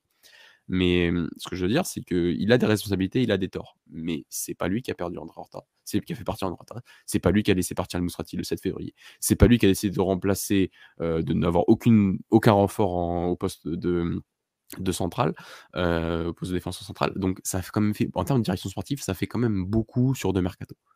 Donc à un moment, c'est pour moi la responsabilité première est la direction. Est la direction sportive et la direction tout court aussi par rapport au fait qu'on a un président qui a eu la très bonne idée, vraiment la très bonne idée. C'est un peu, on en revient souvent avec les élections à Béfica, avec les élections à Porto. Ce qui se passe au niveau de la direction d'un club, notamment au Portugal, quand ça implique les socios, quand ça implique entre guillemets des pouvoirs politiques de clubs de football, ça joue toujours sur l'équipe première. Globalement, ça joue toujours sur l'équipe première. Hein. Il faut, mmh faut, le dire, ça joue toujours sur l'équipe première. Et c'est pas les supporters de qui vont me dire le contraire. Et Monsieur Salvador a eu l'excellente idée de vouloir changer les statuts du club en plein milieu de la saison et de faire une assemblée générale exceptionnelle pour changer les statuts. Et en plus, dans les changements de statut, alors après, le changement de statut, Mmh, pour faire rapidement, l'un des articles disait que le club était censé, doit forcément avoir la majorité des parts de la société anonyme qu'on appelle la SAD au Portugal, ce qui n'est pas le cas aujourd'hui à Braga et ce qui n'est pas faisable. Euh, c'est ce que le club a expliqué. Mais on a des supporters qui aujourd'hui ont du mal à comprendre ou en tout cas ont besoin de confrontation, ont besoin d'aller euh, un peu au, pour moi, ont besoin d'être en colère des fois, ont besoin d'être en confrontation, ont besoin d'être en confrontation avec le pouvoir. Et je, vois que Carlos, tu es, à l'Assemblée et donc tu fais partie des, gens qui, qui, voilà, qui sont des socios exemplaires. Et ce que je veux dire, c'est que pour moi, les statuts, le changement de statut était tout à fait normal, dans le sens où il était inapplicable. Aujourd'hui, on prend un exemple, si le Qatar rachète les parts de la Sundowns, qui est un autre, une autre partie prenante, aujourd'hui, le Qatar, sous l'égérie du, du, du Nasser Al-Raifi, bah, peut prendre un contrôle du club euh, dès demain. Ils peuvent le faire. Et c'est pas les statuts du club qui disent qu'on doit avoir la majorité quand tu peux pas l'avoir. Globalement, tu peux pas l'avoir, tu n'as aucun pouvoir sur ça, qui, vont, vont faire le contraire. Mais globalement, quand tu t'attaques à ce sujet, quand tu t'attaques au fait de ne, que le club et que les socios ne, ne peuvent potentiellement plus euh, posséder ou en tout cas avoir le maîtrise sur le club, et bah tu, tu, tu, rentres dans une anarchie, dans, tu rentres dans une, un peu dans une folie furieuse, dans une colère, parce que tu sens que tu ne maîtrises pas les choses. Mais globalement, l'article, il était juste là pour être enlevé parce qu'il était inapplicable. Mais, et si ça, ça, je suis d'accord avec toi, Carlos, sur le fait d'avoir provoqué les, membres de, la claque après la, victoire en coupe, de la Ligue, profite de ta victoire. Mmh, voilà. Et, globalement, tout le, monde, tout le monde dans ce club aujourd'hui est en train de se mettre en colère, est en train de, de créer un climat d'instabilité. On ne parlera pas aussi du fait qu'Antonio Salvador ne soutient pas son coach ne, ça, t'as, as des difficultés depuis le mois de janvier, tu ne le soutiens pas. Ça, c'est un truc qu'on pourrait faire aussi un reproche à, à Costa des fois sur le fait de quand ça va mal, même si on peut donner beaucoup de tort à Roger Schmidt, à un moment, je trouve que le rôle, quand tu n'as pas vraiment de directeur sportif, le rôle donc du président, c'est aussi parfois d'y aller et euh, de montrer un peu ton visage à la presse et de montrer que toi aussi tu as des torts, que toi aussi tu as fait des erreurs et que toi aussi tu as des responsabilités. Et c'est pas ce qui est fait actuellement du côté de Braga. Ah, je, pense, je trouve que du Béfica c'est aussi le cas, mais du côté de Braga, pour moi, c'est tout à fait le cas.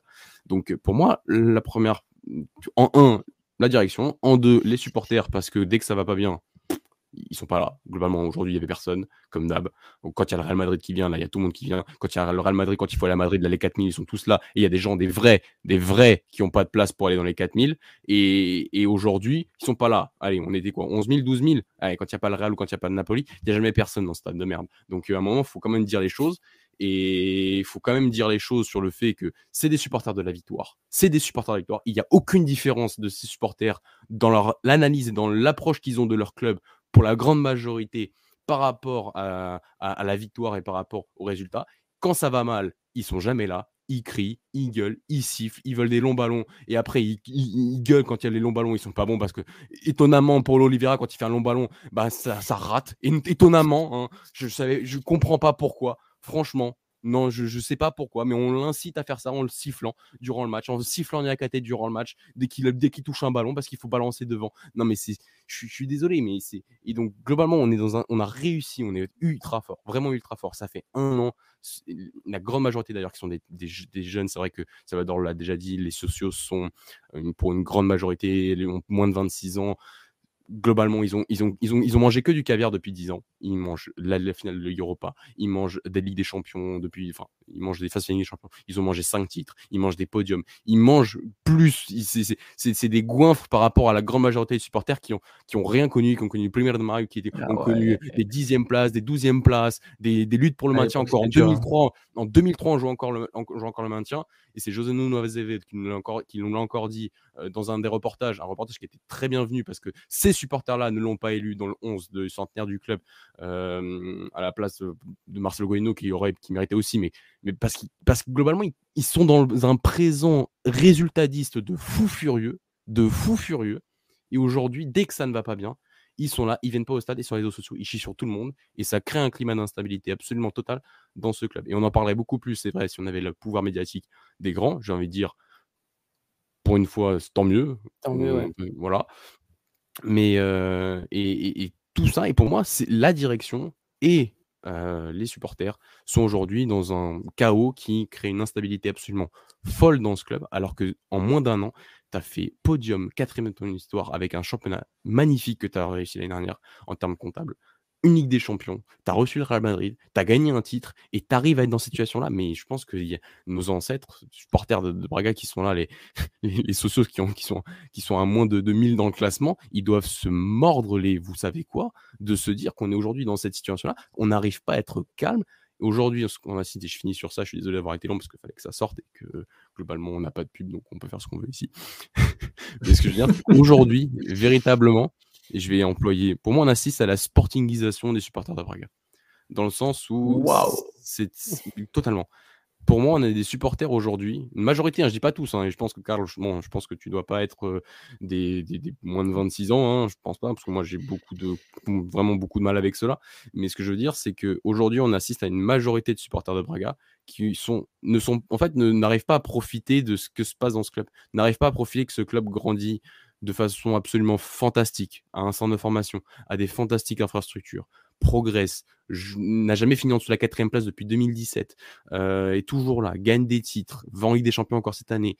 Et, aujourd'hui, ces mecs-là, ah bah il a que 23 ans, Carlos. Bah, il est plus mature que ce que je pensais.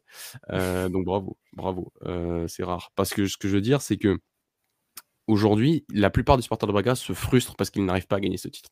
Et c'est exactement ce qui s'est passé avec les supporters du Sporting pendant près de 20 ans ou un peu moins. À la fin, en 2021, ça c'est bien évidemment, et peut-être que cette année ça va encore être moins, moins, moins, présent, mais c'était des supporters, je le dis sans, sans, mépris ni rien, mais pour moi, il y avait une frustration qui s'exprimait au stade, qui s'exprimait sur les réseaux sociaux, qui s'exprimait sur pas mal de points dans les assemblées générales d'un club qui ne supportait pas de euh, voir les grands gagner tous les titres de champion et eux, supposés aussi grands, euh, n'arrivait pas à le faire. Et aujourd'hui, les supporters de Braga, c'est la même chose. Il ne manque que ça. Il ne manque que le titre. Et c'est vrai que bah, aujourd'hui, la plupart sont extrêmement frustrés de ne pas atteindre ou de ne pas entrevoir ce titre. Et donc, tu peux faire des parcours Ligue des Champions. Tu peux arriver Ligue des Champions, la plus grande compétition de club de l'histoire.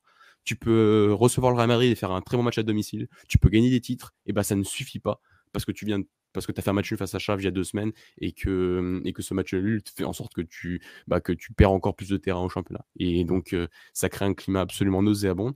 Je ne sais pas si entre mon monologue extraordinaire, mon long, euh, Arthur Georges euh, est parti depuis, mais globalement, on a réussi. Et lui, il, encore, mmh. il a des torts, hein, mais ce que je veux dire, c'est qu'on a créé. Enfin, il y, a des, il y a des choses pour, je, peux encore partir sur longtemps, mais le, mépris que j'ai pour certains par rapport à lui, parce que, en fait, le gars est un, des leurs, en fait. Globalement, il a jamais joué, entraîné à l'étranger, il a jamais joué à l'étranger. C'est limite ton, voisin Braga euh, qui, qui allait au premier de comme toi, qui encore il y a quelques années, allait au stade tranquillement sans aller en loge avec son fils euh, lors des derbies à côté de moi. Donc, euh, il est un d'autre, donc tu peux le critiquer parce que globalement, tu pourrais limite être meilleur que lui parce que c'est finalement, il n'a pas fait, il a pas un meilleur parcours que nous, en fait. Et globalement, si, il a un meilleur parcours que vous, il a un meilleur parcours que vous tous, et c'est l'un des meilleurs coachs que ce club ait connu. Mais globalement, euh, pour son histoire, eh ben, ces supporters-là ont beaucoup de mépris et ont beaucoup de, ont aucune indulgence, aucune indulgence par rapport à d'autres joueurs de la formation, des Rodrigo Gomez, des joueurs comme ça qui ont, enfin, qui voilà, moi j'ai, moi j'ai mal parce qu'il y a un mec qui s'appelle Jean Vasconcelos qui est en équipe B, mais le jour il va être en équipe A, qui va faire un mauvais match alors que le mec est en tribune avec les ultras toute l'année, mais il va se prendre une telle déferlante parce que ces mecs-là ne sont là que pour la victoire, ils sont prêts à chier désolé d'expression, mais ils sont prêts à chier sur les leurs, sur les mecs qui sont nés à côté d'eux, qui sont nés à côté du stade. Ils ont, ils sur Carvalhal quand il était là, quand ça allait moins bien. Ils ont chié sur Arthur Georges. Ils chient maintenant sur Vache Serge. Ils, ils chieront sur lui. Ils ont chié sur Rodrigo Gomez. Et j'ai beaucoup trop employé aujourd'hui. Euh, mais pour terminer, je, je pense vraiment que ce club-là, a, besoin d'un dirigeant qui soit beaucoup plus fort aujourd'hui, qui doit montrer beaucoup plus de fermeté, beaucoup plus de calme, beaucoup plus de tranquillité. Et, et ça passe pour moi par le maintien du coach, parce que ce serait réellement euh, catastrophique aujourd'hui de le virer. Catastrophique, ce serait de se mettre dans une instabilité mmh, en dessous de tout, euh, alors qu'il te reste une demi-saison encore à faire. Et globalement, par rapport au match de Karabag, bah, t'as perdu que il, il, peut, il peut pas faire grand chose parce que le, le, match. Euh, bon. Ah, mais tu prends. Après, parce que tu préviens pas ta transition défensive. Donc, à un moment, quand tu prends trois transitions offensives et que après, ils ont la réussite de mettre les trois buts. Mais globalement, ouais, mais après, voilà. Mais après, je pourrais aussi parler des joueurs parce que Carlos en a aussi parlé, est-ce que c'est la faute des joueurs? Globalement, moi, moi quand il y a un gardien qui prend 9 buts sur les 10 derniers tirs, et que globalement, en fait, ça date pas d'aujourd'hui, hein, qu'il est absolument nul. Depuis le début de la saison. Je suis désolé, il est nul depuis le début de la saison. Statistiquement, ça se voit. Il faut arrêter de. Moi, quand j'ai dit ça sur les réseaux sociaux, euh, sur, sur mon compte Zone Braga, je me suis fait enflammer en me disant, mais sans Mathéo, j'en serais rien du tout. Bah, ça, je le sais l'année dernière, mais cette année, il est absolument nul. Il arrête rien. Il est pire qu'Adan. Il est aussi bon que Vlacodimos l'année dernière. Et quand tu as un gardien comme ça, heureusement que tu prends que tu prends tu, heureusement que tu prends 33 buts, il manquerait plus que ça que tu prennes pas 33 buts en 10 matchs. Non mais vas-y, 9 buts en 9 buts en 2 matchs sur 10 tirs. Non mais faut arrêter. Faut arrêter. Il y a un gardien Lucas Arnisek, ça fait ça fait 2 ans qu'il attend sa chance. Là, faut lui donner putain, faut lui Non mais c'est bon. Non mais c'est bon, à un moment faut, faut, faut arrêter de de, de, défendre des légendes. Ricardo Horta, il joue pas aujourd'hui. Heureusement, parce que ça fait deux mois qu'il est complètement à l'ouest, le garçon. Les garçons, si vous voulez partir, on ne vous retient pas. Si vous voulez partir, on ne vous retient pas. Allez-y. Si vous pensez que l'histoire est finie, si vous pensez que vous avez fait votre temps, allez-y. Mais ne, ne, créez pas, comment dire, ne créez pas ce moment où on va garder une image néfaste de vous, parce que globalement, c'est ce qui se passe aujourd'hui. C'est ce qui se passe aujourd'hui. Ils sont, ils sont absolument à l'ouest. On a vraiment l'impression qu'ils ont envie de partir. On a vraiment bah, garçon, vous avez tellement fait pour ce club, on n'oubliera jamais ce que vous avez fait pour ce club. On, vraiment, en tout cas, moi, les autres, je m'en fous. Moi, je suis hyper reconnaissant pour ce que Ricard Borta a fait et Matouche a fait. Mais si vous pensez que c'est la fin, allez-y. C'est pas qu'on vous retient pas, mais il vaut mieux partir en bon terme pour que tout le monde s'en aille. dans, dans, mon terme et qu'on fasse nos vies et qu'on avance parce que globalement, le club reste et vous pouvez partir. C'est comme ça. C'est comme ça. Mais globalement, il faut, faut, faut, arrêter de, tirer sur la corde, de tirer sur le chemin. Il faut des dirigeants qui soient beaucoup plus forts, beaucoup plus forts, beaucoup plus calmes. Surtout pour, pour revenir sur, sur ce fait-là, tu parles de, de Horta, de, de Mathéus, ils sont peut-être plus, plus dedans. On, on, en avait parlé un petit peu après la victoire en coupe. On, s'était posé la question est-ce que ça va pas être vu par certains du vestiaire comme l'accomplissement? Genre, c'est bon, on a le trophée, euh, on, peut on peut lâcher un peu le pied. On s'était dit tiens, généralement, quand tu gagnes un, trophée en, cours de saison, soit ça te booste pour la fin de saison, soit tu as un peu ce côté relâchement. Et ce que tu dis là, ça me donne, moi, de l'extérieur, un peu cette impression-là, tu vois, de joueurs qui sont là depuis longtemps, qui sont un peu, c'est bon, on a fait le tour, on a eu les trophées, etc., qui commencent à avoir un peu la tête ailleurs mais à ce moment-là, il faut renouveler, il faut renouveler l'effectif, comme tu le dis, les joueurs doivent partir et c'est pas grave. Et Braga gagnera à ce qu'ils partent parce que tu n'auras pas cette espèce de faux jeu, de, jeu à moitié, etc. de leur part. Et ça te permet surtout de passer le, euh, le nouveau cycle parce que tant qu'ils sont là, tu passeras pas le nouveau cycle parce que tu peux pas, tu vas pas anticiper un, tu vas pas mettre un gars pour le remplacer s'il est toujours là tu dois attendre qu'il parte ou être sûr qu'il parte pour prendre un remplaçant qui va performer, qui va avoir plus ou moins ce profil-là, etc. Et donc, effectivement, il y a aussi ce truc-là. Si tu es plus motivé, si euh, voilà, euh, la coupe que tu as eue, elle, te démotive, effectivement, il faut partir, il faut des nouveaux joueurs, il faut relancer un nouveau cycle pour, euh, pour relancer cette, cette, cette grinta. Et il faut. Braga est en progression constante mais les progressions, c'est rare des joueurs qui euh, passent, par exemple, d'un club qui passe de D4 à Division 1. C'est rare des joueurs qui arrivent à, garder ça. Il y, en a, il y en a toujours, mais c'est pas du tout la majorité parce qu'à chaque étape, il faut renouveler l'effectif. Il faut apporter quelque chose de nouveau. Tu peux pas grandir indéfiniment pendant 10 ans avec tout le temps les mêmes. Il y a forcément un moment donné où il va y avoir de la lassitude et autres. Et donc, effectivement, il y a ce truc-là, il faut renouveler à un moment donné. Et je pense, comme toi, qu'il faut pas renouveler au niveau de l'entraîneur. Enfin, il faut garder l'entraîneur en gros. Il faut euh, conserver euh, Arthur Georges parce que bah, typiquement, euh, le nombre de buts que tu prends en deuxième mi-temps, je crois qu'il y en a trois en 15 minutes, c'est pas de la faute d'Arthur Georges. C'est un, ils, ont, ils ont coupé les ponts mentalement, ils ont arrêté. Pendant 15 minutes, c'était n'importe quoi. Et après le quatrième but, ça a été un peu mieux. Karabag a un peu moins attaqué, mais Karabag n'a pas plus défendu. C'est juste, Braga, c'est OK, là on a eu nos 15 minutes de, de down complet. Maintenant, on repart de l'avant et ça a été, ça a été meilleur sur la fin. Mais c'est un, voilà, pendant 15 minutes, ça a été fini. Ils ont débranché mentalement et ça, Arthur Georges, il peut rien y faire. je suis, je, suis d'accord sur, beaucoup de points, Antoine, et pour euh, ajouter, avant d'aller par la Philippe, mais par rapport au, pardon, par rapport aux joueurs, pour essayer d'être un peu plus objectif. Et pour moi, la différence qui se fait des fois entre l'analyse du fait est-ce que c'est la faute d'un tel ou d'un tel, pour moi, il faut regarder, alors on a parlé du gardien, mais pour les autres joueurs, il faut, faut, vraiment aussi regarder les gestes élémentaires. Et je parle d'un mmh joueur qui est aujourd'hui sorti à, la, sorti à la 56e, c'est Alvaro Jallo qui sort à la place de Roger, qui fait une entrée plutôt correcte d'ailleurs ensuite, euh, et qui obtient le penalty, qui nous laisse encore un peu envie dans ce match finalement, euh, et qui doit jouer beaucoup plus et qui doit jouer à droite et pas à gauche, même s'il obtient son mmh penalty à gauche, mais il faut qu'il joue à droite euh, meilleur à droite aussi. Hein. Mais c'est pas qu'il est meilleur à droite, c'est que c'est son poste, c'est à droite. Mmh Arthur Georges était l'un des seuls à le mettre à droite quand il l'avait fait appeler en équipe B, alors que Couchetoy en équipe U23 le mettait tout le temps à gauche et que c'était moins bien. Et pourquoi tu le mets à gauche maintenant? Je, en, fait, je sais même pas, c'est pour tenir quel équilibre en fait. Hein. Parce que mmh globalement, à droite, il y a personne. Tu mets Salazar, mais par défaut à droite. Donc euh, globalement, mais Roger à droite. De toute façon, t'as rien à perdre mais bon, c'est aparté, mais c'est par rapport à Jallo, c'est par rapport à des gestes mais complètement élémentaires, par rapport à des, conduites de balles, par rapport à des premières touches, par rapport à des, des passes. c'est des trucs. Et c'est là où tu dis, moi je veux bien vouloir l'entraîneur sur le schéma, sur le truc, mais si au départ tu as des joueurs qui n'arrivent pas à faire des gestes absolument élémentaires, alors c'est peut-être un problème de confiance qui pourrait être peut-être lié à, l'entraîneur, mais globalement, que ce soit, je parle de Diallo, mais je pourrais parler d'Horta, je pourrais parler de, de Mathéouche qui dans tous les dans tous les domaines, le geste alimentaire du gardien est absolument nullissime actuellement, même au, même au pied, c'est absolument famélique, hein. c'est-à-dire que même il fait, fait que dégager des ballons loin, euh, il sait même plus où les dégager. Avant, il y avait à peu près une zone, maintenant, voilà, il y a demi-pression 6 mètres, enfin 6 mètres, 60, euh, 60 mètres plus loin. Donc euh, non, c'est c'est ça qui me fait dire qu'aujourd'hui, tu as beaucoup de responsables. Il y a des torts qui sont partagés. Il y a des torts. Pour moi, comme j'ai dit, il y, a des, entités qui ont plus de responsabilités que d'autres. Mais euh, il faut vraiment toutes les identifier, en discuter de tout le monde et pas dire dès que tu as un mauvais résultat, bim, c'est le coach et bim, il faut l'assassiner le, sur la place publique comme ils le font à chaque fois dès qu'il y a un mauvais résultat.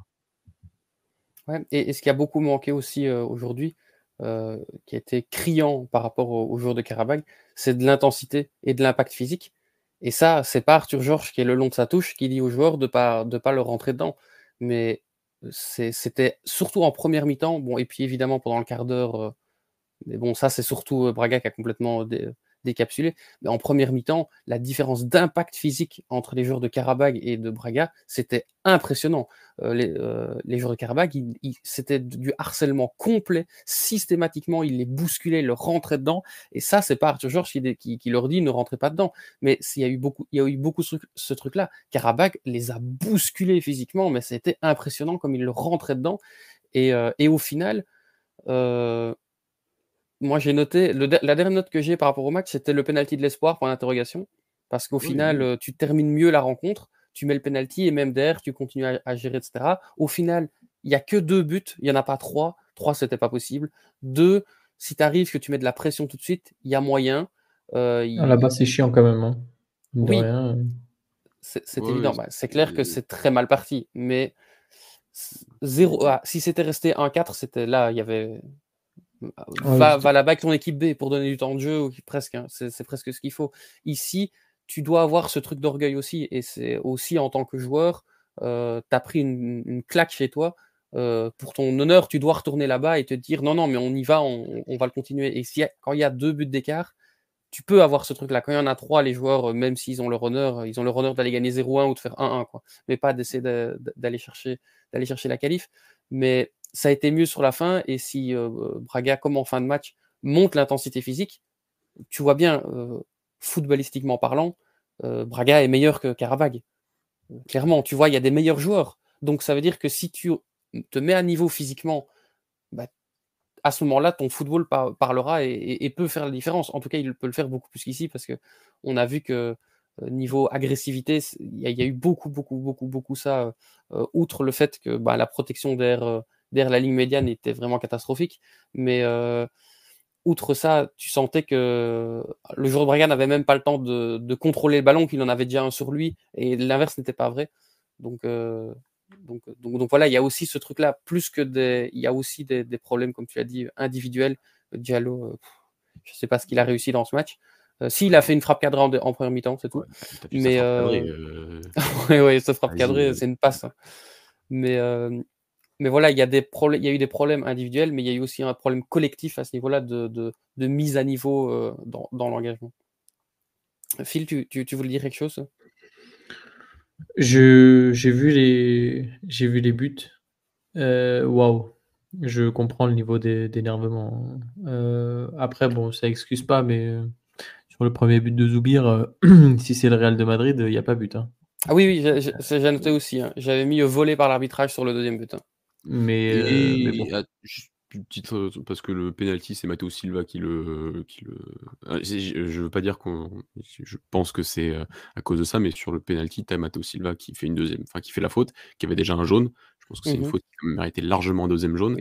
Je dis pas qu'à ah 10 contre à la fin du match mais peut-être que l'occasion qu'ils ont aussi de la mettre bah c'est pas la même chose parce qu'ils sont à 11 quoi et je mmh trouve globalement que l'arbitrage a été je dis pas que c'est à cause de l'arbitrage qu'on a fait ce match là loin de là vraiment hein. ça se voit littéralement qu'on a été nul mais alors en dessous de tout. Mais je pense, je trouve que l'arbitrage a été, euh, a été mauvais ce soir et euh, on n'a pas eu un, assisté à un, bon arbitrage de la part de. Et, et, même, et, même, factuellement, la question est de se poser aussi s'il n'y a pas, le, si le deuxième but n'est pas accordé et il ne doit pas être accordé, il n'y a pas forcément ce quart d'heure catastrophique qui t'en fait prendre deux derrière. Je, suis d'accord, Antoine, mais ce que je veux dire, c'est que sur ce quart d'heure-là, tu peux pas te laisser abattre à domicile par un but. Ça, c'est évident. Et je, et je, pense que même s'il n'y avait pas eu le but, Karabag aurait quand même fait un 2. Je pense qu'à un moment donné, il l'aurait fait. Donc ça ne change pas tout, mais par contre, ça change pour moi l'écart. L'écart n'aurait pas été le même euh, parce que euh, je pense que mentalement, ça change la physionomie du match quand même.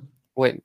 Que tu le parce que là, c'est pas une question, euh, comme, comme disait Phil, c'est pas un penalty que tu peux encore rater. Là, c'est directement un but qui doit être annulé et qui change tout parce, que, du coup, Karabag, qui était à 1-1, ressortait un petit peu. Là, ils sont moins... enfin, là, ils ont juste joué le contre très bien, mais ils pouvaient, ils pouvaient défendre, ils avaient repris l'avance. Ça change quand même beaucoup de la physionomie. Ah oui, ça change tout, en vrai. C'est un autre mmh match. Hein. Donc, euh, donc c'est pas ce qui va expliquer le, le, désastre, mais, mais bon, quand, quand euh, moi, personnellement, j'ai pas vu le match parce que j'étais sur Benfica et je vois le, je vois le, résumé et que je vois qu'il y a un mec qui se met juste devant Mathéo et qui empêche. Parce qu'en plus, euh, Zoubir le dribble, mais genre, il est à, quelques centimètres de prendre le ballon, tu vois. Mais mmh le fait qu'il ne puisse pas aborder l'action de manière normale et que tu as eu le cas mardi, tu vas à la VAR et tu valides, bah, pardon, mais euh, je serais peut-être.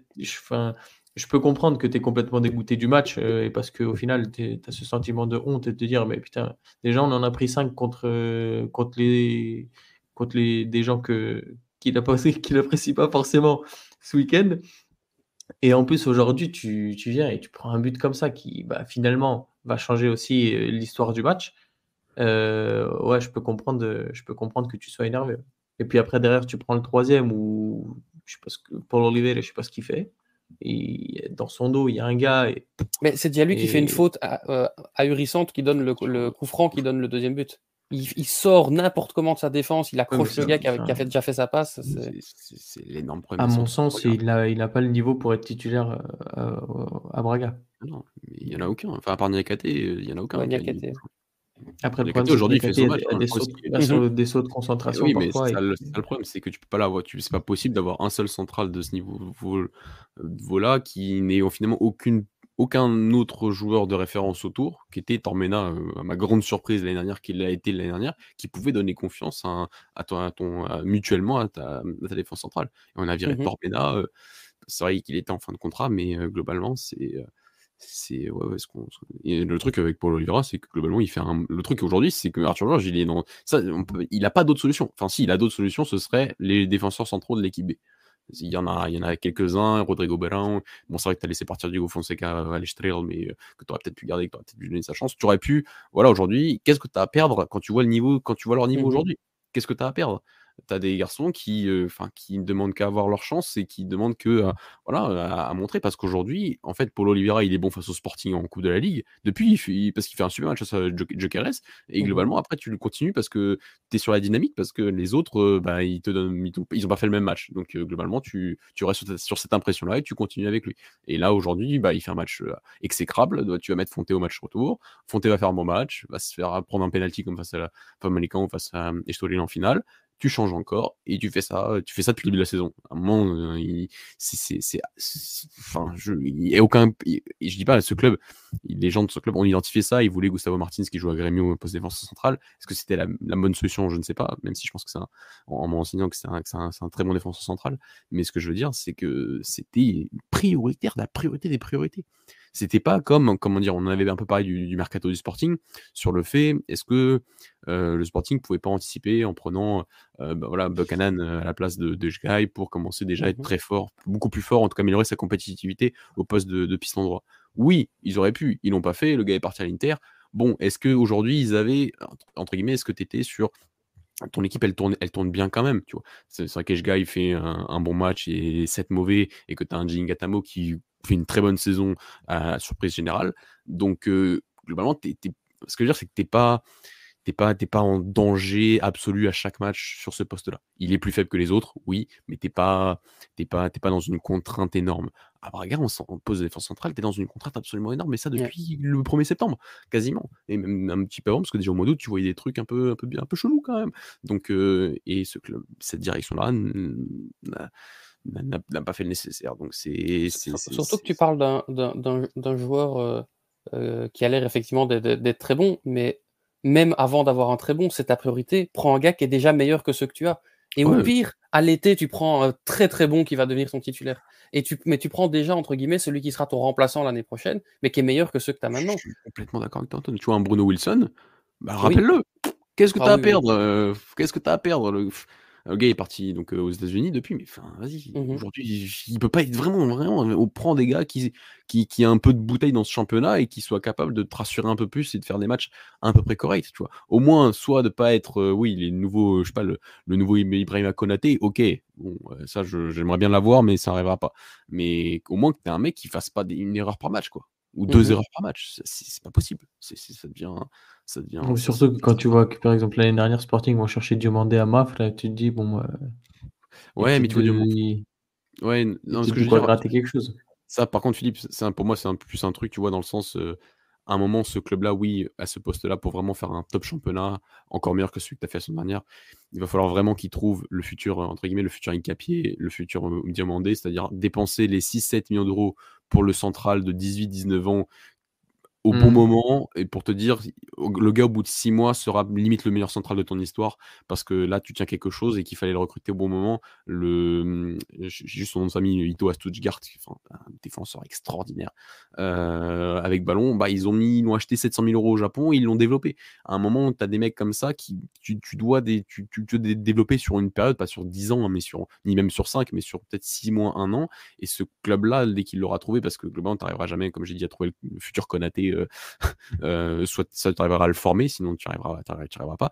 Mais euh, ces 6-7 millions que tu as dépensés sur un Salazar, il faudra un jour les dépenser sur sur, un, sur un mercato, sur le défenseur central qui te changera, qui te changera la vie en, en, défense centrale et, et, sur un championnat. Mais globalement, à l'heure d'aujourd'hui, c'est pas ça qu'on a besoin en fait. On a besoin mmh juste d'être rassuré de fait d'avoir des joueurs qui font pas une erreur ou deux erreurs par match. Donc c'est pour ça que là tu passes de ça, ce que j'ai dit, à Bruno Wilson, sans lui manquer de respect parce qu'il va, il va taper sa, sa, sa meilleure, sa, meilleure phase de sa carrière aux États-Unis. Je suis très content pour lui et je pense même ça, au niveau salarial pour un garçon qui a, qui a beaucoup de trinqué, c'est génial pour lui. Mais chez nous, on l'avait repris, on l'a laissé repartir, mais c'est un gars qui, qui fait pas d'erreur, qui fait pas, qui fait pas, qui fait pas autant d'erreurs que, que ça, qui aurait pu t'apporter une certaine stabilité. C'est un exemple parmi d'autres. Hein. oui, tu peux même prendre un, gars, euh, entre guillemets, qui va te servir, mais tu sais, alors je ne dis pas qu'il faut prendre, spécialement prendre ce gars-là, mais un profil à la Marrakech. Un gars qui va approcher de la trentaine, qui va pas être extraordinaire, qui va pas te faire une plus-value sportive, tu vas pas pouvoir le revendre beaucoup plus cher, même financière, mais qui, va qui, ouais, qui, va, qui va être fiable et qui va te tenir ta défense le temps d'avoir un meilleur que tu vas chercher pour l'été ou en janvier prochain, mais d'avoir un gars qui devient fiable, un gars qui est habitué au championnat, qui est pas, que tu vas pas payer 12 millions. Et voilà, tu, il va faire ce que tu lui demandes. Il va faire, il va pas être, euh, ça va pas être le meilleur central euh, du championnat, mais il connaît le championnat, il est fiable, il fera ses matchs, et au moins tu as, as récupéré ton truc. Même juste des profils comme ça c'est ce qui a un peu fait le rival avec euh, Borevkovic et avec Villanueva au mmh. final, parce que c'est des mecs qui sont qui étaient fiables euh, dans leur club euh, et qui bah, peut-être Thomas Ribeiro à moindre mesure avec avec la Bessade, mais mais les autres, ils étaient fiables et, et c'était déjà des bons joueurs dans, leur, dans leurs équipes, donc c'était des coups à tenter. Mmh est-ce que aujourd'hui Braga atteint un statut où peut-être que ce genre de joueur c'est un peu, enfin tu sais, il y a ce truc où parfois tu te dis, on a tendance à dire ouais c'est pas, ils ont pas le niveau pour les trois grands, ils ont le niveau pour Braga, Guimarães et, mmh et pas au-dessus. Les, les, gens ont tendance à dire à dire ce genre de choses. Je je pense pas. mais mais tu vois c'est des exemples que tu peux avoir de joueurs qui aujourd'hui euh, peut-être euh, sont, sont, sont pas forcément euh, moins bons que, que, bah, que, que, ce qu'on voit avec, avec Paul, Paul Oliver ou, ou Joseph Font. Non, mais tu as tout à fait raison, Philippe. Pour, pour moi, c'était impossible, impossible de, de, de, finir ce mercato d'hiver sans renfort à ce poste-là. C'est-à-dire que même si ta cible prioritaire, elle était, elle, n'arrive pas, elle, elle, pas, il fallait quelqu'un. Il fallait une, mmh option 2. Tu vois, c'est mmh exactement le cas. Le Sporting n'a pas eu Buchanan. Bon, bah, c'est pas grave, on attendra le mercato d'été prochain. On aura d'autres pistes, on va pas se précipiter. Globalement, à ce poste-là, ça tient le coup. Ça tient. Il y, a des, fondations qui sont pas hyper solides, mais elles sont là. Euh, en plus, à un poste qui est le poste de défenseur central, je pourrais disserter pendant, bah, on n'a pas le temps, hein, mais pendant deux, deux émissions entières sur l'importance, tout le bien avec et, sans ballon de toutes les organisations et de tous les jeux possibles via ce poste-là. Que ça soit que tu défendes plus bas, que tu défendes plus haut, que tu attaques plus, que attaques plus en construction, plus verticale ou plus dans, un jeu de construction beaucoup plus proche pour pouvoir ensuite enchaîner sur les attaques rapides. C'est généralement eux qui font, qui font tout, qui, enfin, qui font mmh tout, qui, initient tout, qui initient les dynamiques, qui initient les mouvements et qui ensuite défensivement sont les garants de la confiance de, du reste de l'équipe. Et, et, à ce poste-là, c'était vraiment, c'était impossible, impossible pour moi d'avoir pas une option 2, une option 3 et de pas partir avec quelqu'un d'autre. Et les noms, voilà, Bruno Wilson et Maracas, bah, sur 6 mois, mais même pour l'année prochaine, pour les avoir sur le banc, bah, tu aurais pu, aurais largement pu le faire. Mais voilà, je, suis, je pense avec Philippe, c'est le raisonnement qu'il y a eu, c'est pas, c'est pas des, plus des mecs pour nous. Bah ouais, bah regarde les mmh mecs qu'on a et regarde dans la situation qu'on est aujourd'hui et va nous dire que Maracas c'est pas un mec pour nous. Il est meilleur que, que tous les centraux qu'on a avec Nyakate aujourd'hui. Donc euh, à un moment, faut arrêter, euh, faut arrêter de se prendre pour ce qu'on n'est pas. Faut arrêter de se prendre pour euh, quand on est, quand on est en difficulté. Il faut une bonne dose d'humilité et repartir parce que la saison n'est pas finie. Elle n'était pas finie au 1er février. Elle est toujours pas, elle elle est toujours pas finie d'ailleurs, mais en 16 jours, elle a pris quand même un sacré coup. Voilà, exactement. Est-ce que tu avais quelque chose à rajouter, Mathieu, sur, euh, sur euh, cette la prestation plus en particulier? Et sinon, je propose qu'on passe rapidement au Sporting. Je, pense que vous n'avez pas vu le match, moi je l'ai vu. Non, j'ai pas pu. Voilà. Allons-y. Voilà, comme ça en plus, on ne l'a fait pas trop tard non plus, mais du coup, euh, ben, pour rappel, donc le Sporting allait s'imposer 1-3 euh, sur le terrain des Young Boys euh, en Suisse, donc bah, grosse option pour, pour le retour. je dirais de manière générale sur le rendu du match que c'est un score bien payé, que in fine le Sporting méritait de gagner, mais que bah, typiquement au moment de l'ouverture du score, si c'est les Young Boys qui ouvrent le score, c'est pas du tout volé. C'était vraiment un match qui se tenait deux équipes qui jusque-là avaient vraiment le même niveau, euh, du niveau plutôt, plutôt égal. Euh, ce qui jouait pas mal là-dedans, c'est que Jokeres n'a pas fait un, très grand match. C'était pas il n'a pas fait un match catastrophique, mais c'était pas le Jokeres qu'on connaît d'habitude. C'est ça qui a égalisé principalement le, le, niveau. Euh, un autre élément, un, autre élément, euh, ben voilà, l'ouverture du score, c'est un but contre son camp de Amenda, le, central, qui a été très très bon lui dans son duel avec euh, Mais voilà, but contre son camp d'Amenda, et je crois que c'est cinq minutes avant, euh, Adan fait une parade sur sa ligne, sur une tête d'Amenda, sur un corner. Donc euh, c'est pour dire à quel point ça, ça, ça se jouait vraiment sur pas grand chose. Edwards était très bon. Euh, c'est lui qui va chercher le, qui amène le centre du, de, du contre son camp en étant un peu trop seul, et puis il va faire une percée tout seul pour aller chercher le penalty qui amène le, le deuxième, donc le but de Jokeres penalty, avec une erreur incroyable du gardien. Je, ne sais pas ce qu'il fait pour, enfin, il, il, tacle alors, enfin il plonge alors qu'il voit que Edwards a mis la balle dehors. C'est assez incompréhensible. Mais du coup euh, là-dessus, euh, euh le Sporting, euh, on sent que le Sporting prend le dessus parce qu'il y avait déjà eu une, petite euh, différence après l'ouverture. Sauf que dans les deux minutes qui suivent, euh, les Young Boys euh, réduisent l'écart. Et en fin de, mi-temps, les Young Boys mettent une, grosse, grosse pression. le Sporting résiste, mais, mais voilà. Et puis, ben, le but, le troisième tombe rapidement après la pause. Et ça, ça coupe vraiment les jambes des Young Boys qui sont jamais revenus dans le match. en tout cas, qui n'ont jamais retrouvé leur, niveau d'intensité d'avant. Et le Sporting a, géré derrière. Donc, je pense que, ben, en fait, le Sporting a fait. bon, Benfica a quand même gagné, mais ils ont outre la victoire, c'est ceux qui ont le mieux géré leur rencontre. C'est-à-dire que euh, ils ont été un peu meilleurs que les Young Boys et ils ont quasi déjà assuré leur, leur qualif euh, parce qu'ils ont été efficaces. Ce que les Young Boys n'ont pas trop été. Ils ont su gérer leur temps faible, leur temps fort parfaitement. Et, euh, voilà ce que bah, Benfica doit beaucoup plus faire, puisqu'on le rappelle, c'est quand même deux pénalties qui tombent un peu, surtout le premier de nulle part. Mais, mais voilà, donc pas une prestation incroyable du Sporting, mais une prestation sérieuse et d'une équipe mature et qui ben, rejoint un petit peu ce que disait Mathieu tout à l'heure quand il, comparait un petit peu les saisons dans le contenu du Sporting et de Benfica qui se tiennent en, nombre de points, mais dans le contenu c'est pas la même chose. Ben ouais, le Sporting, on voit que, comme disait Mathieu, c'est une équipe qui, a confiance, qui sait ce qu'elle fait. C'est aussi une équipe mature qui, ne panique pas. Et, voilà, et c'est important aussi à ce, niveau de compétition, et surtout quand tu te retrouves contre une équipe qui a plus ou moins ton niveau. Donc, euh, voilà en gros ce qu'il y avait à dire. Euh, Marcus Edouard, je pense, c'était le meilleur sur la pelouse. Pedro Gonçalves était bon aussi. À noter que Inacio, quand même, commence de plus en plus à se montrer décisif. Euh, on n'en parle pas assez Inacio, mais aujourd'hui, c'est quelqu'un. Hein. Ouais. Mm. ouais, il est, il, est bon. et, et, en plus, il marque de plus en plus. C'est important aussi pour. C'est parfait pour cet été, ça. Exactement. Exactement. En sélection, il marque beaucoup. Hein. Oui. Mmh, mmh, et puis il va, il va jouer en sélection et, euh, et ça, va, ah ça va leur. C'est une belle vente, ça aussi. Ouais. La, digestion a été dure du titre. Mmh. globalement. Euh, la bah, gueule de bois a été longue. Mais non, t'as, voilà, un garçon qui n'était pas prédestiné aussi à être, euh, je pense, d'avoir cette progression-là aussi, aussi rapidement. Il a fallu mmh digérer tout ça.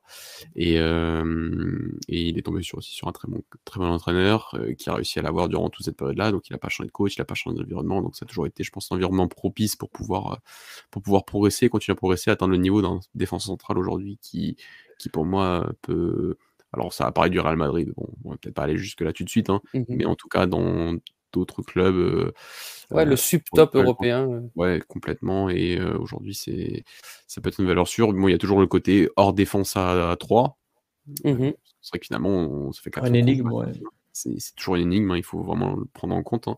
On l'a vu avec David Carmo. Mais ouais, ouais Gonzalo Ignacio aujourd'hui prend, prend vraiment une autre dimension du côté du, du, côté du Sporting. Et même en sélection, maintenant, il est dans une défense à 3. Aujourd'hui, il est en sélection et c'est tout à fait mérité. Oui. Et, euh, et aussi un, joueur euh, qui a eu la chance, comme tu dis, d'avoir le même entraîneur, mais d'avoir aussi un entraîneur qui l'a laissé faire des erreurs et qui a laissé grandir avec ses erreurs, qui, a, qui lui a maintenu sa confiance. Oui. Non, tu as tout à fait raison. Et ah je veux dire, c'est que voilà, Ruben Amorim est l'entraîneur qui, quand il y a eu des périodes un peu moins bien, a toujours eu, en tout cas, eu un discours de calme, de tranquillité, que sa présidence non plus n'a pas toujours eu. Euh, et mmh lui a toujours, en tout cas, eu. Euh, après, il a un pouvoir au sein du club qui est différent peut-être d'un Roger Schmidt ou d'un Arthur Georgia dans, son club. Et il a toujours eu aussi ce discours de, calme et de tranquillité qui a permis aussi à, toujours être, euh, être concentré sur les objectifs ou être concentré sur la performance. Et c'est ce qui a fait que tu as toujours eu un Sporting qui, même dans ces moments, un, notamment en première partie de saison dernière où tu as eu beaucoup de points perdus qui ont mmh clairement coûté le podium, euh, ont pu rebondir, ont pu quand même être, faire une fin de saison correcte et, même repartir sur euh, d'autres, enfin pas d'autres schémas, mais de repartir un peu sur de la confiance dans le jeu. En ajoutant Jokeres, ça a permis aussi de, de voilà, d'avoir une équipe qui, qui, a, toujours eu ce calme pour pouvoir progresser, qui a quand même su identifier ses faiblesses, ses erreurs, et qui a le départ de Mateus Nunes très trop tard dans le mercato 2022. Et euh, tu as, toutes ces petites erreurs-là, bon, ça arrive, comme on l'a dit, mais le plus important ensuite, c'est de prendre en compte, de ne pas les refaire et d'apprendre, de, prendre les leçons, de les noter. Et, tout de suite, et je pense que Ruben Amorim vraiment transpire ce, côté-là. Et, euh, et, c'est l'une des grandes différences et une des grandes leçons que certains autres clubs devraient prendre. Ben voilà, que de, que de sagesse. Phil, quelque chose à, ajouter là-dessus? Sur quoi? Sur Sporting? Ouais, sur Sporting, sur euh, Inacio, on a déjà un peu parlé. Euh, ouais, bah, mais Trinca aussi qui est bon cette année, parce que On le dit pas, on le dit pas assez souvent, mais, mais c'est vrai que quand il était mauvais, on le critiquait. Et, mmh et là, là il, redevient un niveau, un niveau, un bon niveau. Donc, donc faut le, faut le dire aussi. et puis, enfin, cette équipe est la meilleure équipe du pays cette année. Il n'y a pas, il n'y a pas de débat quoi. Il y a, il y a mmh un écart entre, entre leur niveau et, et, le reste. et bah, écoute, je pense que ça va être une, une très bonne saison pour eux, donc que, que, les supporters en profitent. Parce que bah, je pense que certains joueurs ne vont pas rester très longtemps. je pense, je, pense notamment au numéro 9 là. Et aussi, ouais, aussi, je pense mmh que s'il prend le titre, ça sera, ça sera la, le bon moment de partir aussi. Ouais, je pense qu'il faut, faudra, dans tous les cas, il faudra partir parce que sinon mmh tu t'exposes à faire la, saison de trop. donc, à voir comment après ils se remettront de tout ça. Mais, mais ouais, je pense que cette année, c'est même pas une histoire de, de, résilience ou d'être défaitiste. C'est juste, il faut savoir être réaliste. Il y a, comme je disais au début, hein, niveau comptable, il n'y a pas énormément de différence, mais, mais sur le terrain, la différence, elle est criante. Et euh, si chez nous, on a réussi à les battre, euh, je pense qu'on va, on va passer un, match très compliqué chez eux. Bah, on... Reste un miracle. Hein, on sent, on, peut un peu comparer avec ce qui s'est passé entre Benfica et Porto la, saison dernière, hein, où Benfica était beaucoup plus fort, mais Porto restait en temps moins bon. Mais à un moment donné, ouais, mais c'est différent parce que tu sais que eux, quoi qu'il arrive, ils sont, ils lâchent pas le oui, steak, même si... Oui, mais c'est quelque chose qui se paye. Le fait de ne pas avoir de niveau de jeu suffisamment bon fait que Porto devait toujours ça imposait toujours un, peu de raccro. Ce que je veux dire, c'est que c'est mmh l'équipe qui. Mais ils auraient pu être champions.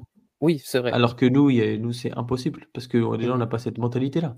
Donc, mmh euh, on risque même de finir troisième, euh, ça m'étonnerait pas. Alors que ils ont, ils ont un football. Euh, enfin, j'enlève les, les 5-6 derniers matchs où on a mmh vu du football côté, côté Porto.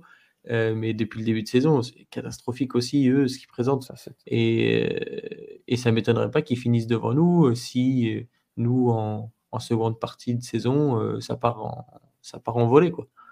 Donc, donc voilà, ce, ce championnat m'a déjà, déjà surpris à, maintes et maintes reprises et je pense qu'il n'arrêtera pas de me surprendre. Et je pense que même Mathieu doit, doit être inquiet parce qu'il voit l'ennemi juré qui qui tourne bien en ce moment et qui revient à, grandes enjambées euh, et qui est plein de, plein de confiance en ce moment. Donc, euh, donc voilà, c'est un, un, championnat qui, euh, qui a des, des, mini batailles un petit peu, un petit peu partout. Mmh et bah, nous, ça, ça, nous régale forcément de, de, voir ça et de, et de pouvoir en parler. Alors par contre, je, je peux accepter un 5-0 face au Sporting. Je peux accepter un 4-2 face à la Karabag encore. Merci les gars, parce que ça m'a fait une très bonne thérapie. Hein. Sinon, j'aurais ruminé dans mon lit euh, jusqu'à ne pas m'endormir. Euh, moi, je vais avoir du mal à dormir aussi. Hein. Et alors, c'est la fin de la saison. Tu finis derrière ces baltringues. là, là, je suis désolé, mais là, le live, il sera pas, il sera pas, il sera pas, en, il sera, il sera coupé par YouTube. Interdit. Là, dans la dynamique actuelle. Euh, il, reste, il reste du temps. Hein, oui, et, il reste du temps pour eux aussi pour, euh, pour répéter leur, leur, dynamique comme ils en ont bien l'habitude. Bien sûr. c'est que ils ont quand même laissé partir Dani Silva au mercato. C'est une équipe qui a, d'un point de vue du, du banc et d'un point de vue voilà, que d'un point de vue collectif, il y, a, un bon 11, il y a une bonne dynamique, un très bon entraîneur, je le répète, et, et mmh. globalement, si c'était pas dans ce club, je serais vraiment, enfin, je suis quand même, faut, faut être, faut être, comme je l'étais pour Lushka, je trouve à l'époque, c'était, je pense, des très belles récompenses de pouvoir entraîner à ce niveau-là pour se battre pour l'Europe, alors que Alvaro Pacheco, je l'ai réellement connu entraîneur du Vizela en Détroit, affronter l'équipe de Braga dans un championnat de campionnat de Portugal qui était, qui était qui était blanc d'être du niveau de la Liga Trèche aujourd'hui et, euh, donc vraiment au fin fond et le gars a la carrière aujourd'hui qu'il a hein, au bout de 5 ans donc c'est très méritant. Maintenant il reste encore beaucoup de matchs et Guimarães est quand même pas connu sur les dernières années pour être une équipe extrêmement régulière durant toute la durée d'un championnat. Et stable. À tout moment il peut y avoir un... si tu finis derrière eux alors qu'ils ont pété 10 coachs non mais vas-y il faut, enterrer le club hein, faut, faut, mais pour le Sporting, dernier petit point, Antoine, ce serait, je pense, si j'étais supporter du Sporting, je serais très très très exigeant par rapport à l'Europa League. Dans le mmh sens où euh, je dis pas que le championnat est déjà joué, hein. je dis juste que ce club-là manque de référence en Europe, hein, toujours euh, dans, par rapport aux grands, et que, et que tu vois, dans la fin d'un. Entre guillemets, on dit que c'est la fin parce que c'est vrai que 4 ans, 4 ans et demi, c'est beaucoup pour un entraîneur comme, comme Robin Amorim et que tu sens qu'il a peut-être atteint l'apogée de son projet sur cette saison-là. Euh, et que cet apogée-là doit pour moi passer par en effet de jouer le titre, ce qui est le cas actuellement, mais peut-être voilà, en Europa League, qui est une compétition qui est plus à la portée quand même pour aller loin que la Ligue des Champions, il faut être honnête, mmh euh, par, rapport à, voilà, par rapport à l'histoire et par rapport euh, à l'expérience que cette équipe-là avec ce club-là dans cette compétition. Mais jouer l'Europa League en parallèle et essayer d'aller loin ou aussi loin que l'année dernière, voire plus loin que l'année dernière en étant entre guillemets sur les deux tableaux et en montrant finalement une, force et ne montrant pas juste que l'Europa League c'est un plan de secours comme l'année dernière pour entre guillemets un peu sauver ta saison et avoir mmh quelques émotions. C'est vraiment pour aller loin, c'est vraiment pour montrer qu'on est un club qui peut aussi en Europe être, euh, être compétitif et qui peut être compétitif à la fois en championnat et à la fois en Europe en même temps. Et ça pour le Sporting c'est quand même finalement assez rare sur les dernières saisons. Euh, même très rare, la saison du titre en 2021, tu es éliminé par euh, Las en playoff d'Europa League. Mmh Donc, euh, de, mémoire, en me faisant la réflexion un peu avant l'émission, j'ai pas de saison du Sporting bonne en championnat et bonne en Europa League dans, en même temps. ou en Coupe d'Europe en, même temps. donc, je pense que si ce club-là veut, en tout cas, si en tant que supporter, montrer que on, est, on est vraiment un, l'un des meilleurs clubs et sur une période là le meilleur club du Portugal, il faut aussi en Europe montrer des choses beaucoup plus consistantes et dans la même saison et pas l'Europe pour sauver ta saison, hein, voilà, comme l'a fait Méfica l'année dernière et comme mmh Porto évidemment avec Conceição a, a beaucoup de mal, hein, il faut le dire. Aussi à et, puis, et puis surtout, je pense que si tu veux bien performer en, en Coupe d'Europe, c'est l'année ou jamais avant un nouveau cycle qui va reprendre du temps. Tu n'as quand même jamais été aussi fort que maintenant. Euh, si tu performes pas maintenant, que Ruben Amorim part, que Jokeres part aussi, euh, il faudra combien de temps avant d'avoir de nouveau les armes pour espérer aller loin? Il y a aussi ce, ce, truc-là, effectivement, je suis tout à fait d'accord avec toi, il faut absolument jouer euh, l'Europa League à fond quand tu as un entraîneur de ce niveau-là et un effectif de ce niveau-là et un joker de ce niveau-là, je pense que c'est vraiment le minimum pour se dire on est un grand. Enfin, si, on estime qu'on est un grand club, un, très grand club même dans notre pays, bah il faut à la fois en Coupe d'Europe et à la fois en, championnat être extrêmement compétitif et pas juste sur les tableaux ou pas avoir la mentalité un peu de Concessao qui, comme il y a deux ans, bah on mise tout sur le championnat, Ligue Europa, on fait tourner face à Lyon quoi. Donc mmh c'est un peu ça que, je pense que le Sporting devrait, devrait viser plus que, que ce qu'on a vu sur les dernières années du côté du FC Porto. Et, et, de manière générale, les, les, équipes qui gagnent l'Europa League ou même la Conference League, ce sont des équipes qui pensent comme ça, qui pensent que tu dois la jouer à fond, parce que si tu ne la joues pas à fond, tu la gagneras jamais et tu n'auras plus l'occasion de le faire. Et encore plus quand on voit euh, les clubs de pays de l'Est qui vont loin, ce sont souvent des équipes qui jouent le coup à fond, et parce qu'elles savent très bien qu'on ne les reverra plus à ce niveau-là de compétition pendant, eux, peut-être plus longtemps, 5 ou 10 ans à ce niveau-là. Et c'est quand tu es fort que tu dois en profiter? Parce que ça dure pas. Euh, c'est euh, les clubs portugais et encore euh, Benfica et Porto c'est encore un peu différent, mais c'est pas le Real Madrid, c'est pas le Bayern. Tu joueras pas tout le temps à ce niveau-là, c'est pas possible. Ce sont pas des clubs assez importants que pour toujours jouer le, très haut niveau comme ça. Et même les très grands clubs, ça les touche. On voit très bien la situation du Barça pour l'instant. Voilà, même des clubs comme ça. Des clubs, d'autres très grands clubs aussi qui ont du mal. Hein. Oui. Mais donc, donc voilà, donc c'est vraiment un truc que, il faut capitaliser à fond sur, sur les années où tu es fort comme ça. Complètement. Il faudra battre la meilleure équipe du monde actuellement aussi hein, pour pouvoir gagner ce trophée. C'est vrai. Mais pas forcément gagner, tu vois, mais aller loin et si tu les affrontes, être, mmh si tu affrontes, parce que la vérité du monde, c'est les Leverkusen, bien évidemment. Oui. Faut, faut le dire. Mais, mais euh, de leur montrer, de, voilà, leur, leur, poser un problème, de leur poser un défi et, euh, et de, de, montrer que tu, que tu peux générer un beau match, peut-être une demi-finale et une double confrontation. Ça passe aussi par là. potentiellement euh, de quoi faire pour le dernier, dernier carré si le. Et peut-être, tu vois, que qu'un Leverkusen pensera différemment, eux, parce que mmh il y a ce côté, on n'a jamais gagné un titre. Ils ont, ils ont besoin, ouais. Ils ont, ils besoin, ont besoin absolument, mais c'est vrai que pour moi, ils ont. Je dis pas qu'ils ont tout. Hein, c'est l'année ou jamais, en plus, C'est l'année où eux, ils, peuvent, ils peuvent faire une saison absolument fantastique. Ils, entre guillemets, ils, ont tout pour faire le triplé hein, chez eux. Hein, oui. Et il faut mmh. pas oublier qu'ils ont, eux, le traumatisme le fameux traumatisme de 2001, où ils, pouvaient faire le triplé, ils ont raté les trois. Donc, il est possible que si en fin de saison, ils ont plusieurs compétitions à jouer, ils se disent on, vit celle où on a le plus de chances de gagner. Et, derrière, euh, donc, eux, c'est possible en plus avec, cette expérience-là. Donc, euh, donc voilà. Bon, les gars, euh, je vous propose, je ne sais pas si vous en avez, les, mentions honorables, et puis on, se laisse pour ce soir. Ah, je en, en Belgique, c'est mention honorable. C'est mignon. Oui, exactement.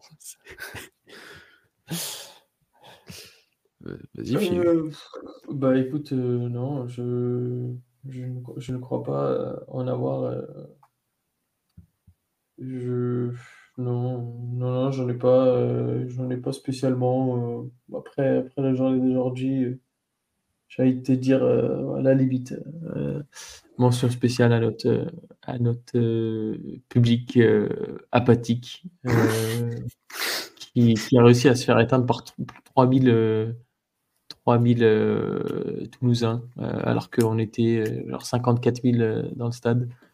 ça démontre aussi un manque de caractère. on a une équipe qui, qui se fait caca dessus et qui se liquéfie.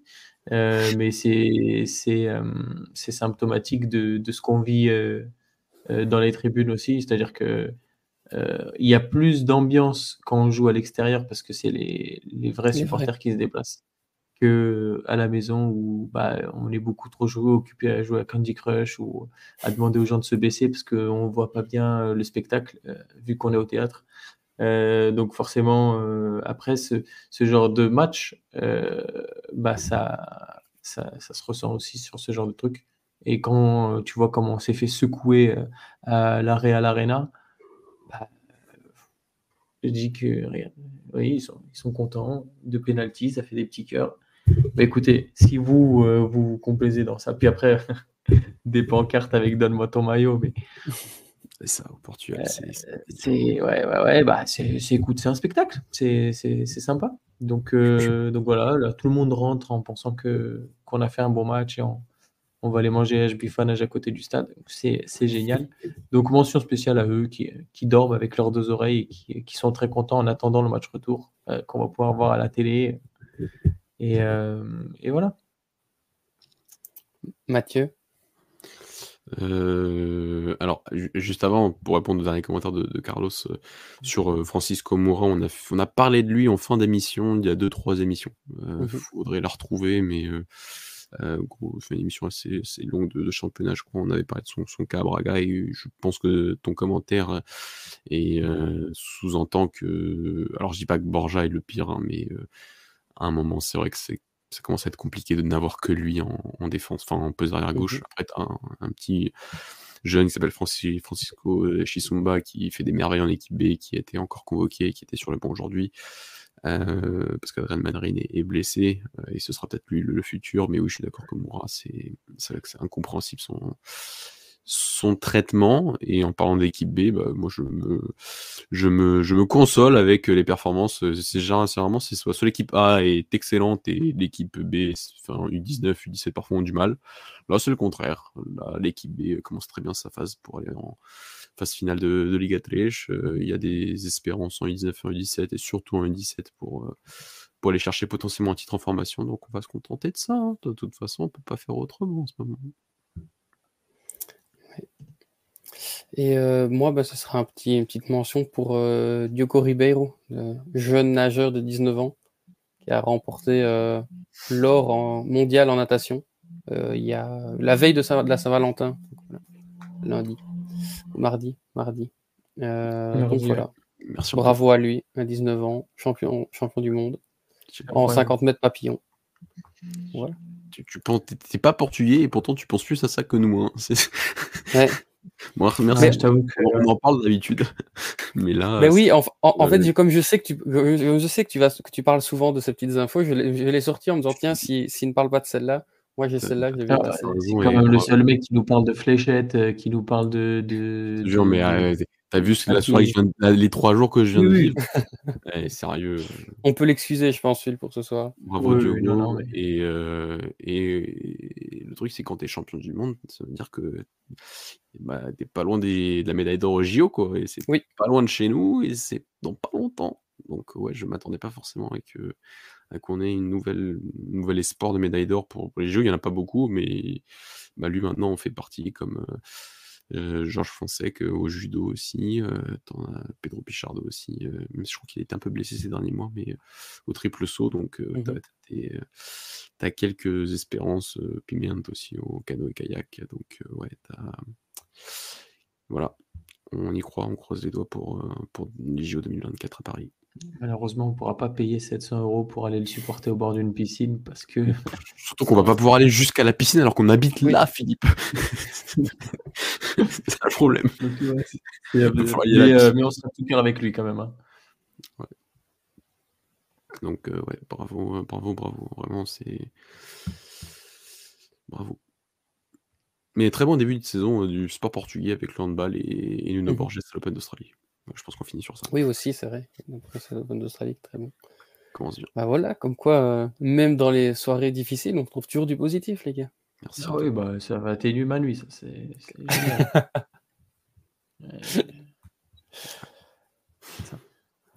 bon, sur ces belles paroles, on va se laisser ici. Merci à tous de nous avoir suivis. Merci Mathieu, merci euh, Phil pour, euh, merci pour 7h40 d'émission. On a, on, a cru qu'on n'allait pas y arriver hein, quand, on a, quand on a lancé l'antenne. C'est dit, ça, va, ça dit, c'est on l'a fait. Donc, merci, euh, merci. Donc voilà, merci à tous et euh, bah, on se dit euh, rendez-vous à la semaine prochaine pour, pour la prochaine émission. Oh, et bah, vous serez tenu au courant de toute façon sur les réseaux sociaux, donc n'hésitez pas à suivre les réseaux sociaux. Ouais, parler du FC Porto la semaine prochaine, magnifique. Ouais, voilà, on va teaser un petit peu. Bon, merci à tous et bah, à la semaine prochaine. À la Bonne soirée. Ciao, ciao. Ciao, ciao. Mathéouche, frange les gants.